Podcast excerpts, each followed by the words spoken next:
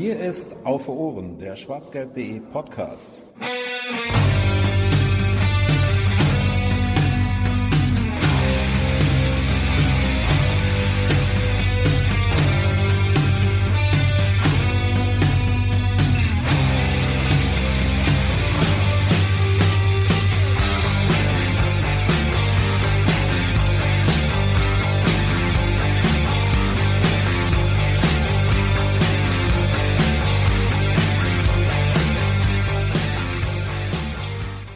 Und herzlich willkommen zur 26. Ausgabe von Auf Ohren.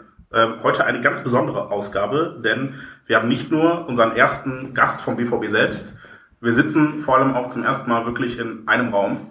Das heißt für euch, dass es vielleicht ein bisschen mehr Hintergrundgeräusche gibt, wenn sich mal jemand was zu trinken eingießt oder hustet, vielleicht auch mal auf Toilette geht. Das kann äh, alles zwischendurch mal vorkommen. Äh, wir bitten das zu entschuldigen, aber wir finden das eigentlich so atmosphärisch ganz locker und äh, wollten das mal so machen. Mit mir dabei wie immer von der ersten Folge an ist der Fanny. Hallo Fanny. Tag auch. Und äh, ganz besonders heute der Spezialist, unser Spezialist von den Amateuren und vom Amateurfunk, der Sepp. Hallo Sepp. Hallo. Und zu guter Letzt natürlich ähm, der heiß erwartete Gast, für den ihr sehr viele Fragen eingeschickt habt. Danke dafür, Daniel Farke. Hallo zusammen. Ähm, Jetzt haben wir im Vorgespräch kurz geklärt, wir duzen dich, richtig? Ja, klar. Gut, also damit die Hörer auch Bescheid wissen, wir sagen du und das ist der Daniel. ähm, ja, Fanny, gib uns doch mal kurz einen Überblick, was heute so geplant ist. Ach so, ja. Äh, es ist eine monothematische Ausgabe, endlich mal wieder, nachdem wir ja sonst immer mal ein bisschen mehr reinblicken äh, in, in verschiedene Themengebiete. Schauen wir heute tatsächlich dann größtenteils auf die Amateure. Wir wollen halt ausführlich über Daniel Farke an sich natürlich sprechen, über, die, äh, über seinen Wechsel zum BVB vor knapp einem Jahr oder ziemlich genau einem Jahr ja sogar. Ähm, über die aktuelle Situation in der Regionalliga sprechen wir und werfen dann gegen Ende auch natürlich einen Blick in die Zukunft und ähm, ja, eure Fragen, die ihr unter Hashtag FragFarke äh, eingeschickt habt, ähm, versuchen wir zwischendurch immer schon wieder ein bisschen einzubinden, wenn es gerade passt. Vieles von denen hatten wir sowieso vor zu fragen. Ähm, und wenn am Ende noch was übrig bleibt und wir noch Zeit haben und Daniel noch gerne bleiben möchte bei uns, dann äh, können wir da sicherlich auch noch die eine oder andere von stellen. Ja, dann fange ich doch direkt mal mit einer eingesendeten Frage an. Ähm, BVB-Trikots hat gefragt, den Account kenne ich bisher noch nicht, muss ich mir noch angucken. Äh, wie reden dich die Spieler an? Sagen die du, sagen die sie, sagen die einfach nur Trainer? Ja, meistens werde ich mit, äh, mit Trainer angesprochen. Ähm, ja, ist eigentlich ge generell ähm, für mich nicht so wichtig, ob die Jungs mich duzen oder siezen. Ähm, die meisten siezen mich schon irgendwie auch noch und und ähm, aber es gibt zum Beispiel einen Spieler David Solger, mit dem habe ich noch selbst zusammengespielt beziehungsweise gegen ihn gespielt. Oh, da habe ich von Anfang an auch gesagt, das wäre jetzt komisch, äh, wenn er jetzt anfängt, äh, sie zu mir zu sagen. Also ähm, ich glaube, dass das keine große große Rolle spielt. Die Atmosphäre bei uns ist auch sehr sehr locker und ähm, ja, von daher ähm, wird eigentlich immer mit Trainer angeredet und ähm, du oder sie, das überlasse ich eigentlich den Jungs. Cool. Aber das, das ist alleine schon Trainer als, An, als Anrede, das finde ich auch schon interessant eigentlich. Hätte ich jetzt auch nicht so standardmäßig mit gerechnet.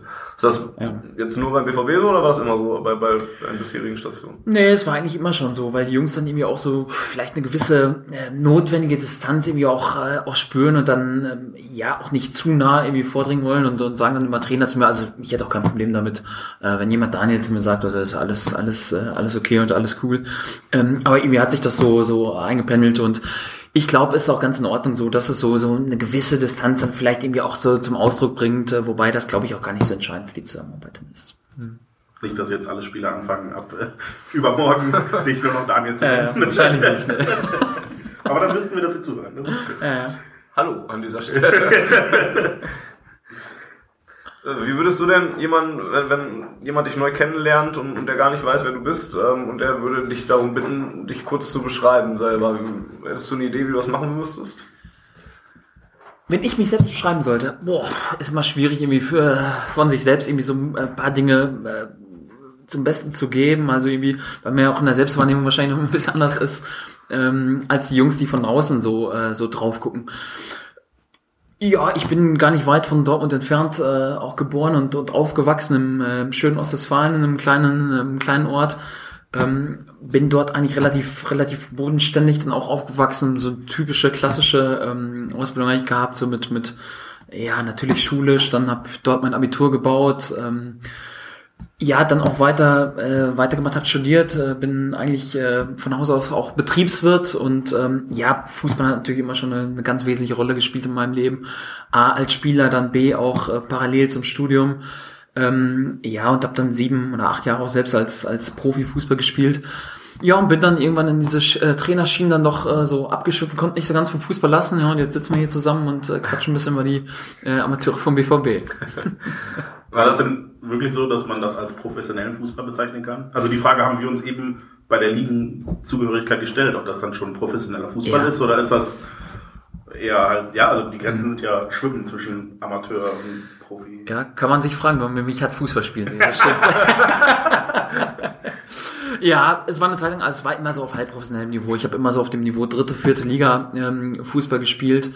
Ähm, war lange Zeit dabei, dann einfach unter absolut professionellen Bedingungen, wo es dann auch notwendig war. Ich sehe es ja mit meinen Jungs jetzt auch in der vierten Liga, wo es bei uns auch gar nicht anders darstellbar wäre, als äh, das wirklich so professionell auch anzugehen und, und Jungs machen das alle hauptberuflich. Äh, bei mir gab es eine Phase im Leben, wo ich das erst parallel zum Studium gemacht habe. Das war irgendwie ganz, ganz angenehm und ähm, und ganz äh, ganz cool. Also du konntest ja durch das ähm, durch das Fußballspielen auch gut so das das Studium finanzieren. Danach ähm, habe ich dann auch Zeit und Luft gehabt, irgendwie ähm, mich dann voll auch auf den Fußball zu konzentrieren. Habe das dann gemacht, aber irgendwie so ja Barcelona und Mailand haben irgendwie nicht mehr angerufen, äh, unverständlicherweise. Ja, ja, genau. Ja, und so war es dann immer auf dem Niveau dritte, vierte Liga. Aber ich glaube, es war auch eine ganz, ganz prägende und ganz angenehme Zeit. Und ähm, ich bin da ganz zufrieden und ganz im Reinen mit mir. Das ist schön. Ist das jetzt vom Vorteil, dass du selber mal auf diesem Niveau gespielt hast, auf dem du jetzt trainierst? Weiß ich ehrlich gesagt nicht. Ich glaube eigentlich, ähm, äh, je höher man Fußball gespielt hat und umso mehr Erfahrung man gesammelt hat, desto besser ist es eigentlich immer. Es wäre, glaube ich, schon nicht von Nachteil, wenn man irgendwie so, weiß nicht, 200 Länderspiele und, und 300 Spiele in der Champions League auf dem Konto hätte. Ähm, aber ich glaube, es hat auch Vorteile, wenn man ähm, sich so mit in Anführungsstrichen ganz normalen Fußballern auskennt, auch irgendwie so die, dass einem auch als Fußballer nicht so alles so äh, zugeflogen ist, ja, denn wahrscheinlich so Messi und Ronaldo, denen fliegt irgendwie alles so zu und man macht sich dann vielleicht nicht so schrecklich viel Gedanken darüber, wie normale Spieler sich vielleicht fühlen. Ich glaube, dass als Trainer schon auch ganz gut ist, wenn man sich so in seine Spieler so reinversetzen kann und aber ich glaube, es ist halt schon auf einem gewissen Niveau auch für wichtig, dass man selbst auch die Erfahrung gemacht hat, auch als aktiver Spieler, wie es dann in der Profimannschaft abläuft. Und ich glaube, das ist schon eine, eine Geschichte, die vielleicht heutzutage auch nicht immer äh, notwendig ist und gefordert ist, um auf dem Niveau zu arbeiten. Aber ich glaube, es hilft schon, dass man sich reinfühlen kann, wie fühlen sich einfach äh, professionelle Spieler, äh, die in einer reinen Profitruppe gespielt haben. Deswegen ist so eine Erfahrung, glaube ich, auch, auch sehr, sehr wichtig. Ich bin froh, dass ich die selbst auch machen konnte. Gibt es als Trainer ähm, bestimmte Werte, die dir besonders wichtig sind für, für, für deine Spieler, für deine Mannschaften, die du trainierst? Klar, absolut. Also Werte äh, ist immer ein ganz, ganz wichtiger Punkt so in der Zusammenarbeit mit dem Team. Man hat ja eine Gruppe ja von äh, gut 20 Spielern, die man, äh, die man führt, plus der Mitarbeiterstab. Also äh, da kommt man, kommt man ohne Werte nicht aus und und äh, ja irgendwie so über, über Charaktereigenschaften, über Mentalität, über Werte zu sprechen. Das ist etwas, was eine, was eine gewisse Geisteshaltung ähm, irgendwie auch ausdrückt, in der man arbeiten möchte und in der man äh, mit der Gruppe auch agieren möchte und ja, das ist was, was bei uns auch eine ganz, ganz wichtige Rolle spielt. Also Dinge wie, wie äh, Teamgedanke, Respekt, das sind alles so Sachen, ähm, die für uns schon unfassbar wichtig sind. Das ist so.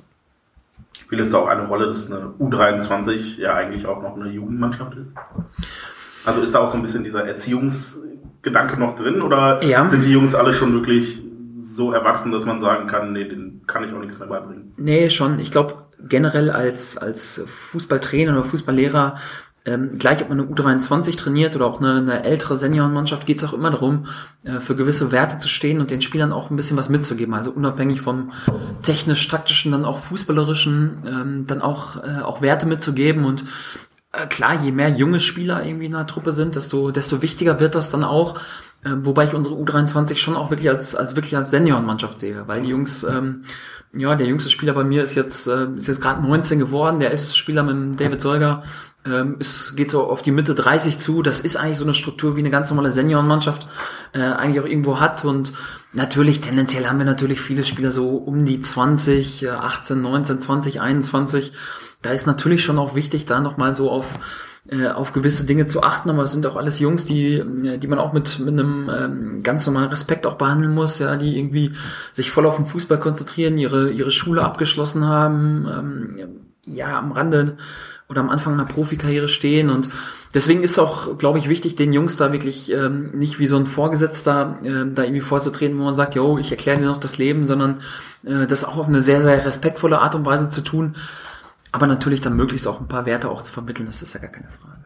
Du hast gerade deine eigene Fußballerkarriere schon angesprochen und bist danach ja dann, dann ja, in, in die Trainerkarriere eingestiegen. Bist hast erst beim, bei Lippstadt eine ganz normale Seniorenmannschaft trainiert. Mhm. Ähm, danach bist du quasi direkt nach Dortmund gekommen und, und spielst jetzt oder trainierst jetzt in, in einer U23. Mhm. Was für Unterschiede ergeben sich dann dadurch, wenn man einmal Seniorenmannschaft hat, die man trainiert und einmal eine U23? Oder ist das, wie du sagtest, gar nicht mehr so wichtig dadurch, dass jetzt eh Mhm. 1920 Nee, der Unterschied ist, äh, ist nicht so groß. Also ich glaube schon, dass die U23-Mannschaft eigentlich dann immer so die, die erste Seniorenmannschaft eben auch, äh, auch ist. Ne? Und ich habe bisher auch in meiner Karriere eigentlich auch immer, wie gesagt, in Lippstadt auch eine, eine erste Mannschaft, eine Seniorenmannschaft ähm, trainiert. Deswegen ist, glaube ich, so der Umgang gar nicht, ähm, gar nicht groß anders.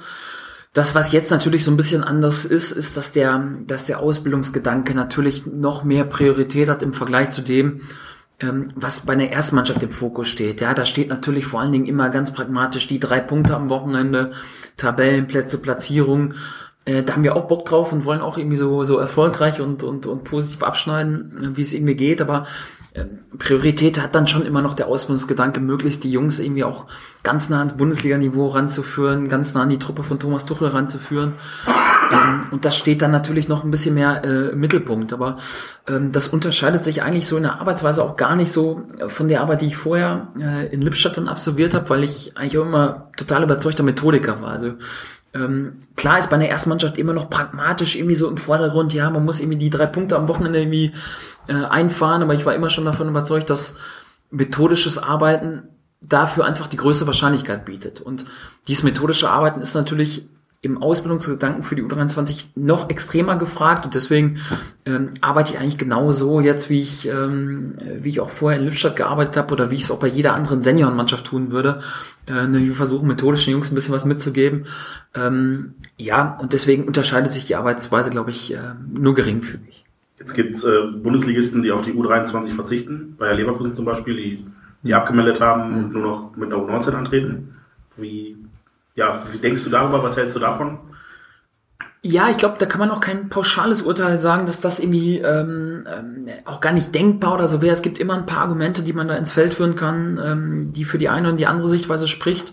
Ähm, wir in Dortmund ähm, äh, ordnen einfach der, der U23 bei uns eine ganz, ganz hohe Wichtigkeit äh, zu. Wir sind davon überzeugt, dass diese Mannschaft eine, eine ganz, ganz ähm, hohe Wertigkeit hat, indem die jungen Talente dann wirklich auch rangeführt werden ähm, an die an die erste Mannschaft und ähm, dass auch gerade Spieler, wenn sie zum ersten Mal in den Genuss kommen, wirklich als Profifußball zu spielen, nämlich eine Schullaufbahn hinter sich zu haben, nicht nur abends zu trainieren, sondern sich wirklich 24 Stunden voll auf den Fußball zu konzentrieren, dann auch nochmal einen ganz, ganz großen Sprung machen zu können. Und ähm, der Verein Borussia Dortmund hat da eine ganz, ganz große Wertschätzung. Ich glaube, die Vergangenheit, die Historie hat bewiesen, auch mit den Jungs, die rausgekommen sind, dass das auch ein absolut richtiger Ansatzpunkt ist. Und ich sehe das auch bei meinen Jungs, also welche Leistungssprünge sie oft innerhalb auch von kurzen, von kurzen Zeitraum da wirklich vollziehen können.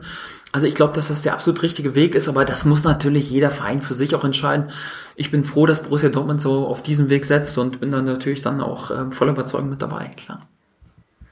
Du hattest eben deine, deine Arbeit in Lippstadt angesprochen, da warst du ähm, ja, Trainer und Sportdirektor mhm. und du hattest dann im Interview mit dem DFB gesagt, okay, höherklassig muss ich mich auf eins wahrscheinlich festlegen und darauf konzentrieren. Ähm, ist die Entscheidung mit dem Engagement bei Borussia Dortmund jetzt gefallen, dass du dich auf Trainer spezialisierst? Ja, die Entscheidung ist irgendwie schon, schon gefallen, wobei es dann auch immer so ist als Mensch, irgendwie man, man entwickelt sich und, und ähm, ich habe zu Anfang, ähm, nachdem ich meine aktive Laufbahn beendet habe, habe ich gesagt, nee, so, Trainer ähm, möchte ich nie werden, also da irgendwie von den 24 Osterhasen irgendwie abhängig zu sein und ähm, ich, ich war selbst lang genug Spieler, ich weiß, wie man dann so irgendwie so tickt und habe gesagt, boah, also ich selbst habe es als äh, Spieler auch meinen Trainer ganz schön schwer gemacht zum Teil. Ich wollte das eigentlich nie werden, ja, und mich hat immer so die sportliche Leitung, so langfristiges strukturelles Arbeiten interessiert.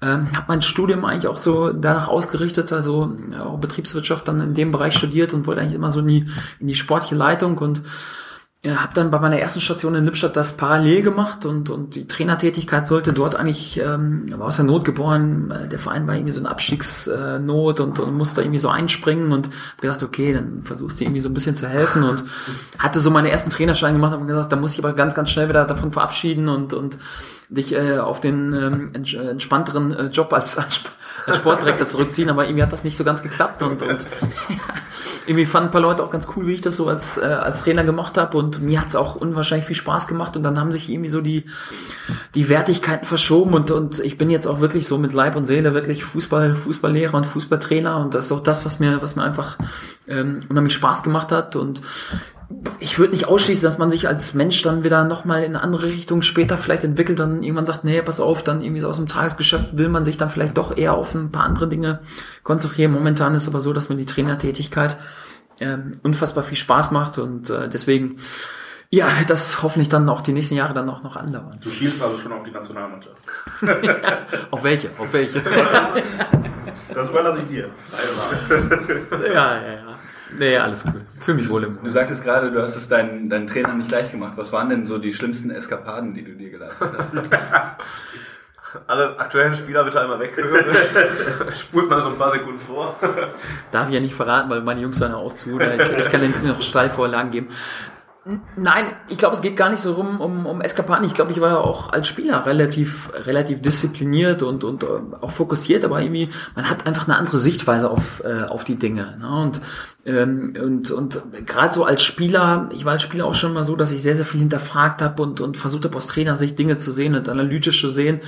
Ja, wenn man dann irgendwie so andere Vorstellungen hatte als, äh, als der Chef, der dann irgendwas vorgegeben hat, hat auch mal, hat auch mal kritisch nachgefragt und ähm, äh, den Chef dann irgendwie in äh, Diskussionen verstrickt und so aus heutiger Sicht muss ich sagen, boah, also wenn jetzt 24, 24 von den Jungs mit ihren eigenen Ideen kommen und sagen, warum machst du das und äh, warum können wir es nicht so machen, dann wird es echt schwierig und so diese Vorstellung hatte ich halt immer und da wollte ich ein bisschen Respekt und ähm, Gott sei Dank ähm, ja, sind nicht alle Jungs so kritisch, wie ich das früher als Spieler selbst Aber gibt es welche, die wirklich dann äh, jetzt auch zu dir kommen und nach dem Spiel mit dir diskutieren und sagen, warum hast du das so gemacht? Hätten wir nicht besser so machen sollen, Trainer?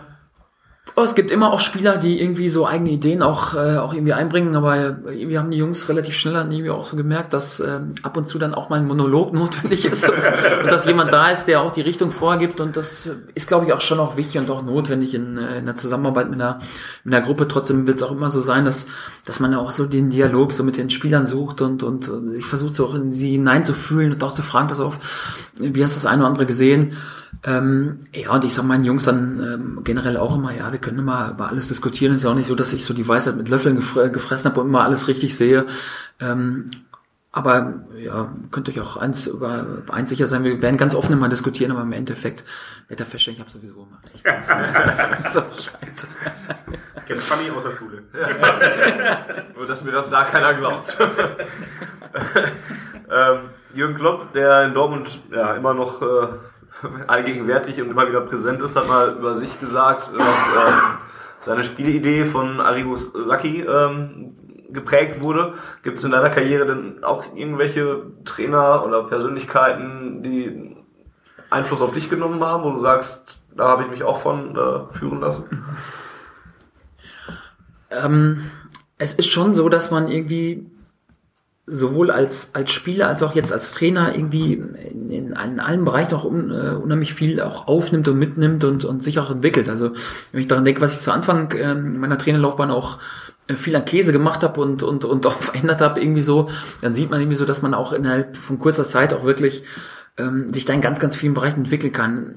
Es ist natürlich schon so, dass man irgendwie auch immer als Trainer, glaube ich, auch immer viel, viel auch so rechts und links schauen sollte und, und Dinge äh, die man mit reinnehmen könnte, aber es ist nicht so, dass man da irgendwie so ein Vorbild hat, dass man sagt, ja, pass auf, jetzt ist da irgendwie jemand, den, den kopiert man jetzt irgendwie oder, oder findet eins zu eins das Ding gut. Ich glaube, man kann bei ganz, ganz vielen Trainern ähm, aber auch abseits vom Fußball, bei vielen Persönlichkeiten vieles mitnehmen, irgendwie so, was man in die Tätigkeit einfließen lassen kann und dass da jetzt so eine Persönlichkeit ist, wo man sagt, jo, die prägt jetzt irgendwie zu 90 Prozent, das, das ist nicht so, sondern ich habe immer versucht, so bei meinen eigenen ähm, Trainern, aber auch jetzt irgendwie bei Trainerkollegen, ähm, immer wieder auch Ansätze ähm, zu schauen, wie machen die das, das zu reflektieren, was kannst du davon für deine Arbeit übernehmen oder was siehst du vielleicht ähnlich oder ähm, was siehst du in Nuancen vielleicht anders.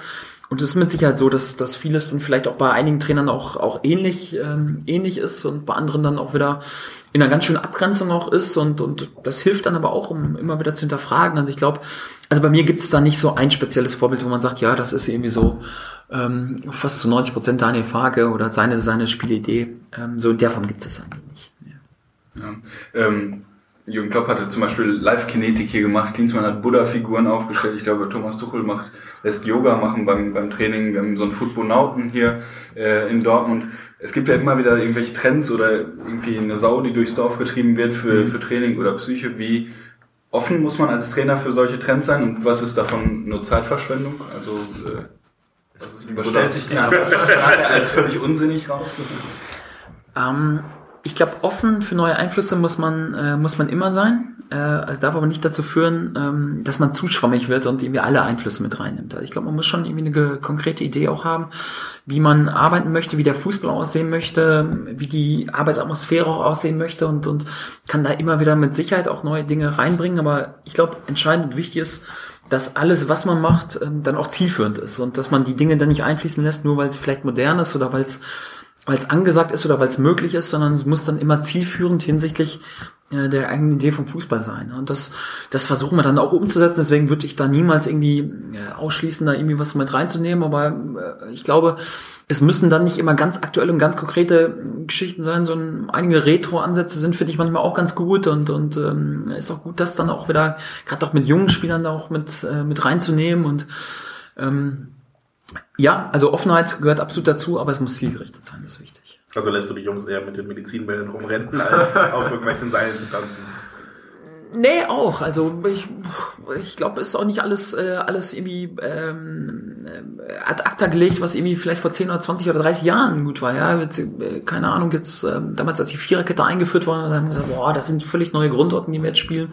Ja, das ist zum Teil vor 30 oder 40 Jahren auch schon, äh, auch schon gespielt worden. Ja? Und jetzt Aktuell ist so ein bisschen die Tendenz und vielleicht auch wieder mehr zur Dreierkette. Ja, das sind Sachen, die auch alle schon gespielt worden sind. Also im Fußball kommt das in Zyklen auch alles wieder. Deswegen muss man eher so darauf aus sein, glaube ich, als Trainer, ähm, nicht irgendeinen Zyklus oder irgendwelche Dinge nachzuahmen, sondern eher so so ein bisschen schon ähm, rauszufiltern, okay, was, wie ist man so seiner Zeit so ein bisschen voraus und was kann man da irgendwie an, an Aufgaben stellen, was vielleicht noch gar nicht so up to, up to date ist, sondern äh, da vielleicht auch neue Wege zu gehen. Und da sind ganz, ganz häufig auch so in der Vergangenheit ähm, Dinge, ähm, Dinge zu finden, die man dann auch wirklich nutzen kann. Und äh, deswegen sind wir für solche Sachen auch immer offen, absolut.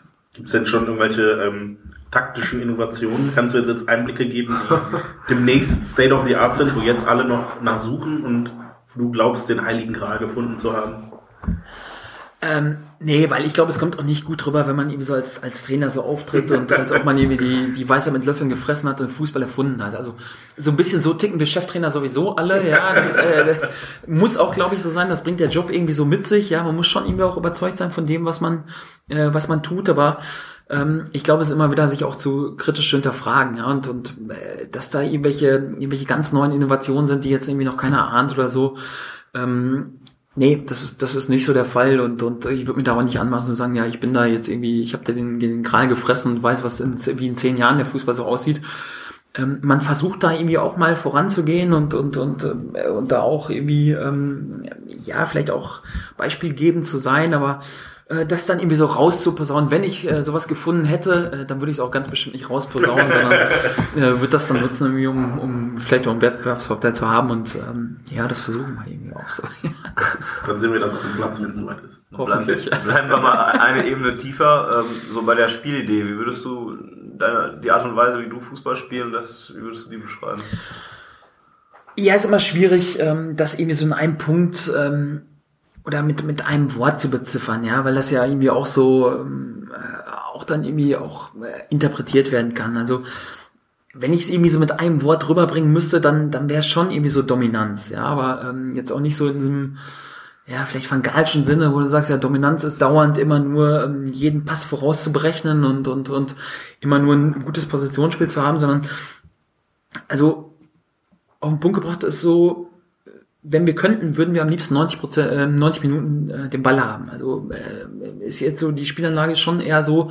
Gibt ja auch Trainer, die sagen, nee, das, das Entscheidende ist irgendwie so gegen den Ball gut zu arbeiten und dann äh, wie Bälle zu jagen und dann äh, den Ball zu erobern und dann geht die Post nach vorne, aber wir wollen eigentlich ständig den Ball haben. Und und äh, man soll meiner Mannschaft anmerken, dass sie dass sie richtig angenervt und und und sauer ist, wenn der Gegner irgendwie den Ball hat. Und dann wollen wir den so lange und so schnell jagen, bis wir die Kugel dann wieder haben. Und dann geht's natürlich auch darum, schnelle Konteraktionen zu fahren, aber es muss dann auch Phasen geben, wo man das Spiel irgendwie ähm, äh, beruhigt und im Griff hat und und ähm, äh, und dann auch mal ein bisschen zu Atem kommt. Und ähm, also wir setzen sehr sehr viel auf auf Ballbesitzspiel ähm, aktuell, aber Dominanz zu Dominanz gehört irgendwie für mich auch dazu irgendwie alle Phasen des Spiels zu beherrschen, sowohl gegen den Ball als auch mit dem Ball als auch Standardsituationen und wir versuchen in allen Bereichen richtig gut zu sein. Das ist jetzt ähm, nichts total Innovatives, wo, weil, äh, ja, wenn du einen, Tra einen, Trainer fragen würdest, ja, hast du Bock, äh, dominant zu sein, dann wird, glaube ich, kein Trainer sagen, nee, will ich gar nicht. Also wir wollen passiv ihn nur Beton anrühren. Also, Auch es gab ähm, bei Jürgen Klopp immer die, die Diskussion nachher, ob es gewollt ist, den Ball abzugeben, damit man dann im Gegenpressing den Ball wieder erobern kann.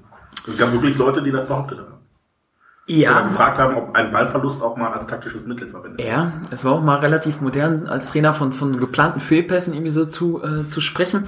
Ähm, das hört sich komisch an irgendwie so und äh, ist auch nicht, dass ich äh, nicht so, dass, dass ich meine Jungs anleite, Fehlpässe zu spielen, aber ähm, und ich will das auch gar nicht. Also und ähm, es ist auch schon so, dass, dass wir da eigentlich extrem andere Wege geben als vielleicht andere Mannschaften. Also wir beschäftigen uns eigentlich 90, 95 Prozent irgendwie äh, auch eher damit, was wir machen im Ballbesitz, weil ich glaube, dass das eher irgendwie noch so die hohe Kunst ist, irgendwie so einen Plan auch zu haben, im Ball zu entwickeln, weil ich glaube, dass, dass alle Jungs irgendwie so defensiv, kompakt stehen, das kann irgendwie so fast jede Mannschaft, ja, und, und, und äh, da eine gewisse äh, Akribie auch zu entwickeln. Ähm, deswegen macht es, glaube ich, den Unterschied aus, welche Qualität man auch irgendwie so im Ballbesitz äh, an den Tag legen kann. Ähm, nicht, weil wir die Defensivarbeit oder das Spiel gegen den Ball irgendwie gering schätzen. Ganz im Gegenteil. Also ich glaube, dass da irgendwie eine gute Balance mal sein muss und da sieht man irgendwie meine Mannschaft jetzt irgendwie auch so an. Also wir legen extrem Wert auf Offensive und, und Ballbesitz. Und es ist trotzdem so, dass wir wenigstens Gegentor in der Liga kassiert haben. Weil wir gerade das auch extrem schätzen. Nur ich glaube, ähm, dass einfach so die, die andere Art und Weise, nämlich einen klaren Plan im Ballbesitz zu haben, dann dich einfach auch besser macht, gegen den Ball äh, zu agieren und, und zu spielen. Und ähm, ja, deswegen wird es da auch wieder Gegenbewegung dazu geben. Ähm, das, das ist immer so im Fußball und da muss man auch wieder neue Wege gehen, aber wir äh, beschäftigen uns einfach extrem auch mit unserem Ballbesitzspiel und das ist so ein bisschen kennzeichnend vielleicht für unsere Art und Weise Fußball zu spielen. Diese Zuschreibung, die du jetzt gemacht hast mit dem, mit dem Ballbesitzspiel, ähm, es erinnert natürlich jetzt ein bisschen an, an Thomas Tuchel auch, der ja auch dem viel dieser Ballbesitz zugesprochen wird, dem der Ballbesitz auch extrem wichtig ist. Mhm. Ähm, ich würde jetzt mal vermuten, dass das kein Zufall ist, dass ihr beide da zumindest in ähnliche Richtungen denkt. Also es ist schon so, dass wir ähm, in der Art und Weise über Fußball zu sprechen und im Fußball zu denken, das, das erfahren wir hier wöchentlich und täglich, wenn wir da irgendwie zusammen am Trainingsplatz stehen und, und auch uns über Fußball austauschen dass wir in ganz, ganz vielen äh, Dingen eine sehr, sehr ähnliche Sichtweise den Fußball haben. Das ist so. Und dass, ähm, dass wir viele Dinge im Fußball auch wirklich sehr, sehr ähnlich sehen. Es wird nie so sein, dass zwei Trainer komplett deckungsgleich sind und zu 100 Prozent ähm, äh, auch immer alles gleich wollen und gleich sehen. So im Fußball ist es schon so, dass sich unsere Art und Weise, Fußball spielen zu lassen und, und den Fußball auch zu analysieren und zu sehen, ähm, schon auch sehr ähnelt. Das muss man, äh, das muss man klar sagen. Und ja, ist bestimmt kein Nachteil auch so in der, in der Zusammenarbeit. Also vielleicht auch nicht so, dass es unbedingt sein muss, weil im, im Rahmen einer, einer Ausbildung ist es auch, glaube ich, wichtig, Spieler vielseitig irgendwie auszubilden. Aber ich glaube, so in einer täglichen Zusammenarbeit ist das schon förderlich irgendwie auch, äh, dass wir ganz, ganz viele Dinge im Fußball irgendwie auch sehr, sehr ähnlich einschätzen und sehen. Das stimmt schon. Wie ist es denn jetzt überhaupt dazu gekommen, dass du Trainer beim BVB wurdest? Lag das vielleicht auch an dieser ähnlichen Spielphilosophie? Mm, nee, glaube ich eigentlich eher nicht, weil ähm, ja, Thomas Tuchel und ich, wir haben uns dann auch erst wo bei den, bei den finalen Gesprächen so kennengelernt. Ähm, ja, wie ist es dazu gekommen? Also ich habe einen kleineren Verein in Lippstadt dann eben äh, trainiert als, als, als Trainer und war dort Sportdirektor und ähm, habe das ein paar Jahre gemacht, ja, und dann äh, anscheinend ein paar Leuten von, von Borussia Dortmund irgendwie auch, war das aufgefallen, irgendwie, dass ich ja was gemacht habe und die haben das irgendwie nicht so schlecht gefunden und haben dann irgendwie äh, sich vorgestellt, dass dass ich vielleicht auch ganz gut für den BVB arbeiten könnte. Und dann kam irgendwann die Anfrage und ähm, ja, dann war so die Entscheidung zu treffen, machen wir das oder machen wir das nicht. Ja, und wenn dann die Antwort vom BVB kommt, ist ja klar, dass man das dann macht, das ist ja keine Frage. Hat das selbst ein bisschen überrascht, dass auf einmal so ein großer Verein jetzt wie Borussia Dortmund ankam? Also gerade weil du ja jetzt auch als Trainer noch gar nicht so lange im Geschäft bist und, und bei einem kleinen Verein gearbeitet hast und dann auf einmal kommt Borussia Dortmund an, muss ja schon irgendwie sich seltsam anfühlen, oder? Oder ist man das gewohnt? Wird jetzt arrogant klingen, wenn ich sage, nee. Ne? Ähm, boah, ist schwierig, wie ich die Frage jetzt am besten ähm, äh, wahrheitsgemäß beantworte, ohne dass das jetzt irgendwie zu arrogant rüberkommt. Also ich bin tierisch stolz und, und froh und glücklich, dass ich für so einen für so einen großen und so einen tollen Verein wie Borussia Dortmund arbeiten kann.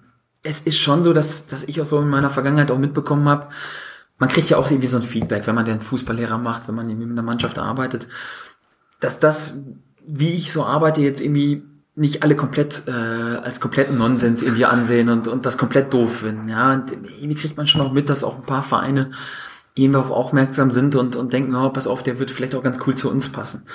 Ähm, es ist schon so, dass ich auch dann auch in der Vergangenheit auch höherklassige Angebote hatte, als jetzt äh, auch auf Regionalliga-Niveau und, und habe die ähm, zum Teil auch nicht angenommen und ausgeschlagen, weil ich von der Geschichte einfach nicht überzeugt war. Also deswegen ja, war ich schon irgendwie relativ überzeugt davon, irgendwann auf einem, auf einem wirklich guten Niveau arbeiten zu können und, und arbeiten zu dürfen. Hab mir jetzt gar nicht so dramatisch Gedanken darüber gemacht, wo, auf welchem Niveau und bei welchem Verein das so, so sein wird. Und ähm, ja, als dann die Anfrage von Borussia Dortmund kam, ist natürlich so, das ist Top 2 Vereine in, in Deutschland, Top 15 in Europa, das ist natürlich was ganz, ganz Besonderes und ähm, in Gesprächen habe ich dann auch schnell festgestellt, dass ich unheimlich, äh, unheimlich Lust auf diese Aufgabe, auch gerade auf diese Aufgabe bei der U23 habe. Ähm, ja, und, und bin auch froh und dankbar, das, das machen zu dürfen. Ähm, dass mich das jetzt so total vom Hocker gehauen hat, äh, bin ich ganz ehrlich, ähm, sowas nicht. Kannst du denn vielleicht für uns, jetzt, wir sind ja nicht so in dem Geschäft, mal beschreiben, wie das so vorgeht, wenn man da angefragt wird oder wäre das jetzt. Oh, das war jetzt irgendwie, ehrlich gesagt, auch gar kein Hexenwerk und gar nicht so, so, so außergewöhnlich. Also irgendwann hat mich, hat mich dann der Manager der U23, der Ingo Preuß, angerufen und gesagt, nein, pass auf, ähm, hast mal Bock, einen Kaffee zu trinken. Ja, dann, ähm, ja, Kaffee trinken, wenn, wenn jemand in dem Geschäft damit den Kaffee trinken will, dann kann man so ungefähr ahnen, worum es dann, worum es da geht. Das haben wir dann gemacht und, und dann haben sich die Gespräche so entwickelt. Äh, zunächst mit Ingo Preuß, die wirklich äh, ganz, ganz tolle und, und ganz, ganz vertrauensvolle Gespräche und dann wird es natürlich dann auch noch auf eine, auf eine andere Ebene getragen. Dann waren die Gespräche dann natürlich dann insgesamt dann auch mit Michael Zorg, mit Lars Ricken, mit Thomas Tuchel dann auch und äh, seinem Co-Trainer Arno Michels und äh, das ging dann alles in die gleiche Richtung. Das musste dann auch sehr, sehr schnell irgendwie entschieden werden damals und ja, die Gespräche waren toll, haben Bock gemacht und äh, deswegen sitzen wir auch hier zusammen.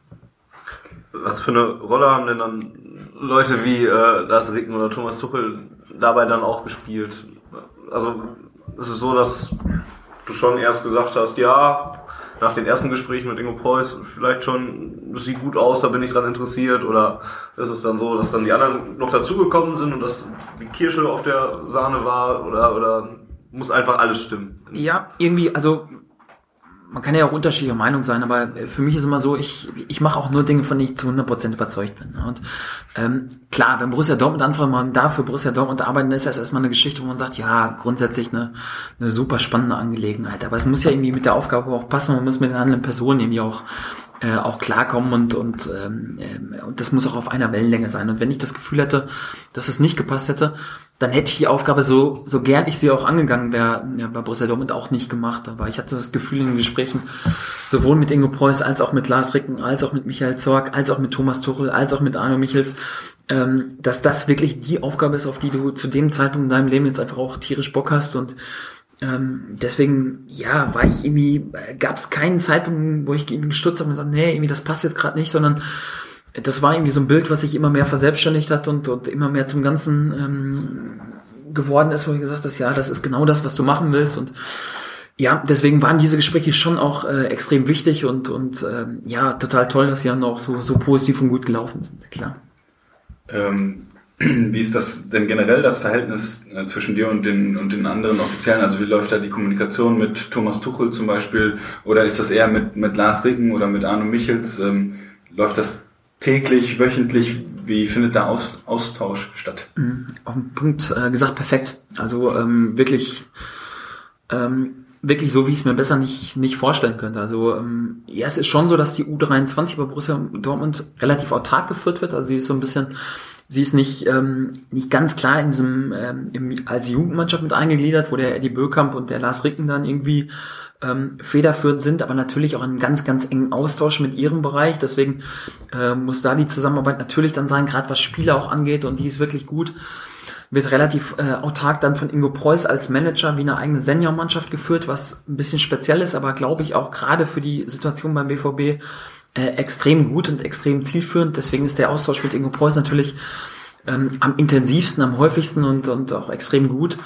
Ähm, ja, und die Zusammenarbeit dann äh, mit Thomas Tuchel ähm, ist wirklich ist wirklich beispielgebend, weil es ähm, geprägt ist von einem ganz ganz hohen Respekt, von einer ganz hohen Wertschätzung auf einem auf einem, einen Austausch von einem von einem ganz ganz tollen Niveau, sehr sehr sehr sehr höflich, sehr sehr zuvorkommt. Also äh, man kann sich das mit Sicherheit auch anders vorstellen, weil die erste Mannschaft immer Priorität haben wird und dass da irgendwelche äh, Anweisungen und und und und äh, Spieler geordert werden und so. Aber das läuft bei uns wirklich auf einem ganz ganz ähm, angenehmen Austausch äh, auf äh, auf Augenhöhe aus und äh, in einer, aber auch in einer Art und Weise, wo du jetzt nicht sagst, ja, du musst da täglich drei Stunden zusammensitzen und alles kurz und klein diskutieren, das dann schon wieder nervend wäre. Also überhaupt nicht, ganz im Gegenteil. Also ich, ähm, es ist ganz häufig so, dass wir wirklich pro Woche dann auch oft eine Einheit haben, wo wir zusammen trainieren, wo wir zusammenkommen, aber äh, ohne dass man irgendwie stundenlang alles kurz und klein diskutieren muss und da irgendwie täglich im intensiven Austausch ist. Also von meiner Seite aus ähm, habe ich, hab ich 0,0 zu bemängeln, ähm, dass da irgendetwas besser laufen oder anders laufen sollte. Also genau so hätte ich mir den Austausch, wie ich mir hätte malen können, auch gewünscht. Und der ist aktuell dann auch so und deswegen ähm, sind wir da auch, glaube ich, äh, extrem glücklich damit momentan. Ist es denn so, dass es äh, irgendwie feste, regelmäßige Termine gibt, wo man sagt, man setzt sich mal zusammen oder ist das je nach Bedarf? Gar nicht, das war eigentlich irgendwie so, so geplant, aber irgendwie hat sich dann so entwickelt, dass es irgendwie so, ja, relativ spontan ist. Dass, dass wir uns spontan zusammen telefonieren, wann wir zusammen trainieren. Klar, der Spielplan gibt natürlich auch ein bisschen was, mhm. äh, bisschen was vor. Es ist relativ häufig so, dass wir ähm, gerade so am Tag nach dem Spiel das Spielersatztraining und Regenerationstraining oft zusammengestalten, weil sich das dann anbietet. Ja, mal ist dann bei so einer Einheit Luft, dass man irgendwie so ein bisschen diskutiert über Fußball diskutiert, mal telefoniert man sich zusammen, mal setzt man sich zusammen, ähm, aber schon auch mit dem Fokus natürlich irgendwie, dass, dass mein Fokus auch ganz klar auf die U23 gerichtet ist. Also ich will da irgendwie auch gar nicht so, äh, so auftreten, als, äh, als ob ich da dauernd irgendwie nur bei der, bei der ersten Mannschaft rumhänge und, und den Jungs da auf den Keks gehe und, und ähm, da dann irgendwas aufsaugen will, sondern sie zielgerichtet muss, muss auch immer sein für, für, für meine Mannschaft bei der, bei der U23 und natürlich in der Zuarbeit ähm, für Thomas Tuchel und sein Team äh, dort mitzuhelfen. Also ich finde den Austausch wirklich äh, perfekt, gerade weil es nicht irgendwie so von oben vorgegeben ist. Man setzt sich einmal im Quartal an dem, dem Tag zusammen und, und muss dann das irgendwie so mühsam abarbeiten, sondern das läuft wirklich auf einer relativ ähm, oder sehr, sehr entspannten Ebene einfach. Inwiefern lernt man in so einem Austausch dann noch voneinander? Geht wahrscheinlich in beide Richtungen. Ja, glaube ich schon. Also ähm, wäre natürlich vermessen zu sagen, ähm, äh, dass Thomas Tuchel jetzt irgendwie von mir äh, unfassbar profitiert und unfassbar viel lernt. Äh, Schade, lernt. Eine schöne Überschrift gewesen. Ja, ja. Vielleicht kannst du ihm die Dreierkette beibringen.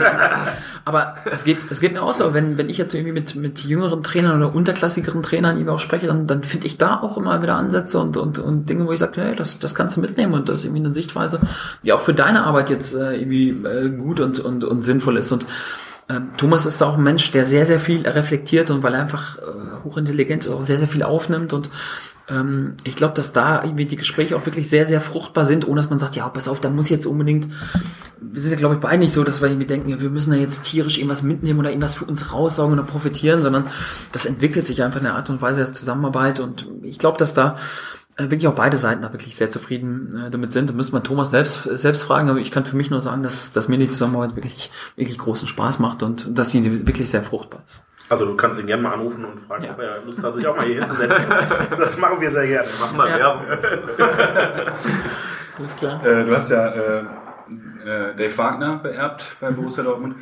Ähm, wie ist das, wenn man so der, der Nachfolger ist? Äh, tauscht man sich mit seinem Vorgänger aus? Also habt ihr mal, mal telefoniert oder äh, geht das eigentlich so völlig aneinander vorbei?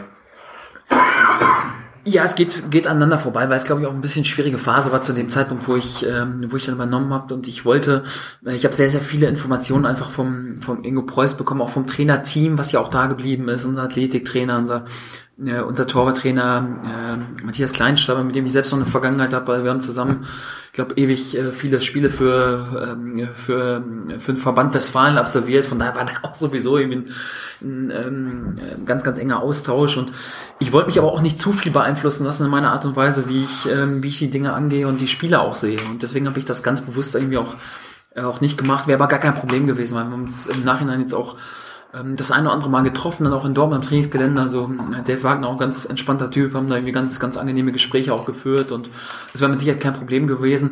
Ich fand es in dem Zeitpunkt, wo ich dann übernommen habe, auch nicht, äh, nicht zielführend, da irgendwie groß über, über die Mannschaft oder einzelne Spieler zu sprechen, sondern wollte da sehr unvorbelastet einfach reingehen und ich glaube, das war zu dem Zeitpunkt damals auch die richtige Entscheidung.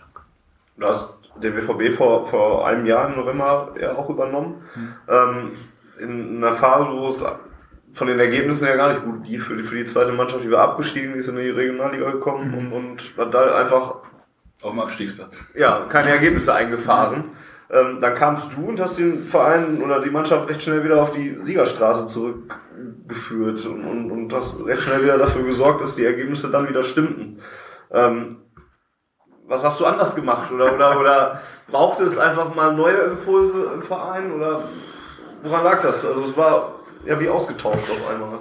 Ja, keine Ahnung. Das ist irgendwie so eine Frage, die, die eigentlich so an die, an die Spieler gehen muss, was, was ich anders gemacht habe. Ich habe ja gesagt, ich habe mich ganz bewusst irgendwie nicht groß damit beschäftigt, was, was vorher war oder wie vorher gearbeitet worden ist und ähm, habe einfach die Dinge gemacht, von denen ich überzeugt war und, und die ich für richtig gehalten, äh, gehalten habe. Und ähm, ja, ob das jetzt in irgendeiner Form anders war oder, oder äh, notwendig war, keine Ahnung. Das müssen vielleicht eher die Spieler beantworten. Das ist für mich wirklich schwierig zu beantworten, weil ich die Zeit vorher auch gar nicht bewerten kann und auch gar nicht, äh, gar nicht bewerten will. Manchmal ist es im Fußball, da gibt es dann irgendwie auch nicht so viele Erklärungen. Man darf so irgendwie so den Anteil, also ich bin zumindest so, dass ich, ich so den Anteil eines Trainers an der, an der Arbeit natürlich wertschätze, ich bin selbst Trainer, aber auch ganz bestimmt nicht überschätze. Also es kommt doch immer drauf an, ich, ich, ich kann viele Dinge vorgeben und, und, und einfordern und meine Ideen erklären und, und äh, von den Spielern einfordern, wie ich so Fußball spielen lassen möchte und, und wie ich mit denen zusammenarbeiten möchte. Ähm, entscheidend ist aber immer, dass, dass die Spieler diese Geschichte auch aufnehmen und umsetzen. Und da muss ich einfach ein Riesenkompliment an die Jungs aussprechen. Äh, sowohl im letzten Jahr an die Mannschaft als auch in diesem Jahr an die, an die Mannschaft. Also äh, die Dinge, die wir so vorgeben und die wir uns vorstellen, die werden äh, von den Jungs einfach aufgesaugt und unfassbar gut umgesetzt. Und ähm, deswegen gebührt, glaube ich, einfach ein Riesenkompliment auch an die Mannschaft. Man muss sich das auch so vorstellen, wie so für die jungen Kerle. Ähm, da, da wird in der Vorbereitung und in den ersten Wochen irgendwie auf eine Art und Weise ähm, gearbeitet, hingearbeitet und dann von heute auf morgen muss man sich dann auf eine ja, vielleicht andere Arbeitsweise und andere Sichtweise vom Fußball einstellen und das ist gerade für junge Menschen dann irgendwie auch nicht so nicht so einfach. Deswegen äh, gebührt einfach den den Jungs dann dort äh, und auch dem Mitarbeiterteam, weil das für die ja auch so war, irgendwie ähm, äh, einfach ein Riesenkompliment und ich glaube, das ist entscheidend, dass sich das die Mannschaft und und äh, die Jungs, das Funktionsteam, das Team um das Team herum einfach unfassbar gut so auf die auf die Ideen, die wir irgendwie so vorgeben, eingelassen hat und ähm, deswegen Riesenkompliment dafür an die Jungs.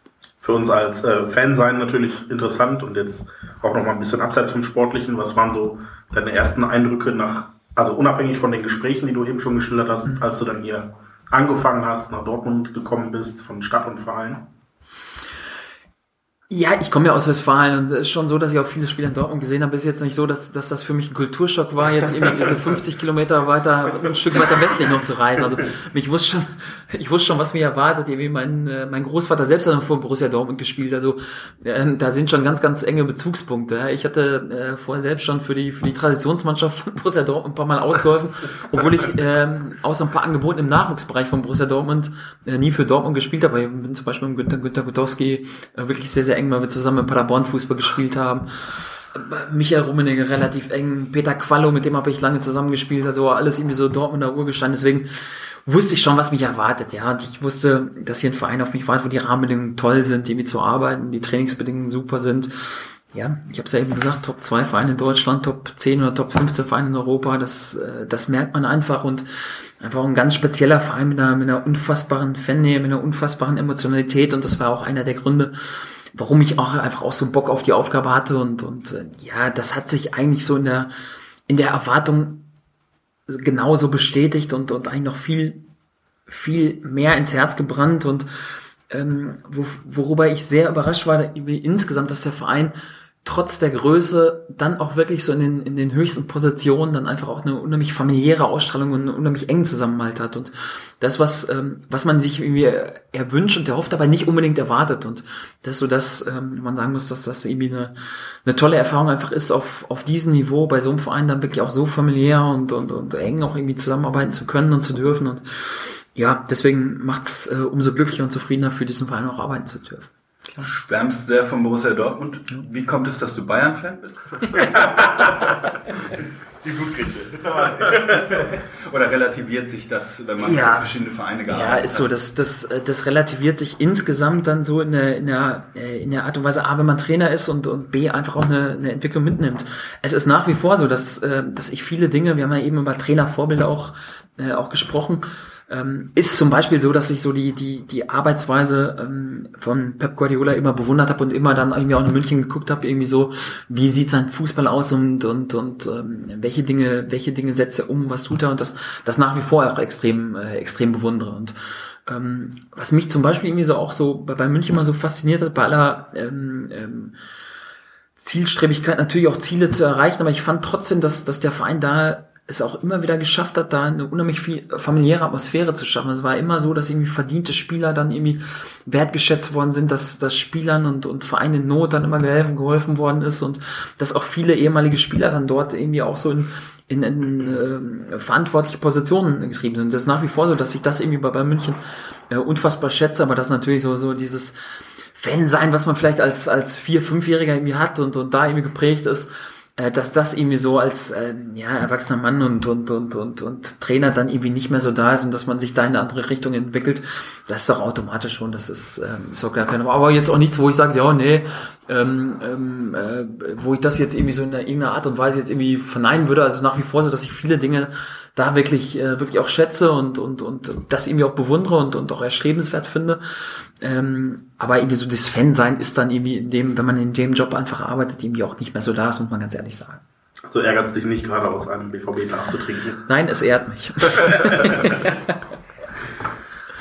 Noch dazu mit der äh, 95er Meistermannschaft. Das muss man ja, auch, das mal, stimmt. auch mal sagen. Gute Jungs. Ähm, jetzt gucken wir mal auf die aktuelle Situation. Ähm, jetzt steht hier, hat einen guten Saisonstart hingelegt, steht im Moment auf Platz 3. Ähm, was kann man in der Saison noch erwarten von euch und, und wo soll die Reise hingehen?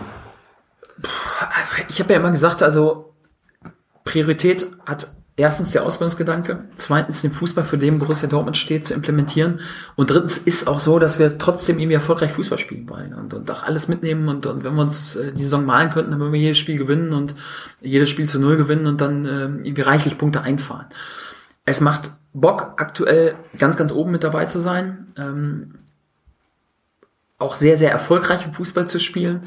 Ähm, auch irgendwie so im, ja, muss man schon irgendwie sagen, kann man gar nicht wegdiskutieren, irgendwie im Titelkampf mit dabei zu sein. Und die Jungs haben einfach, finde ich, mit unfassbar guten Leistungen irgendwie auch dafür gesorgt, dass man da irgendwie auch, auch, ähm, auch wahrgenommen wird, dass es auch verdient hat, in dieser Region zu stehen.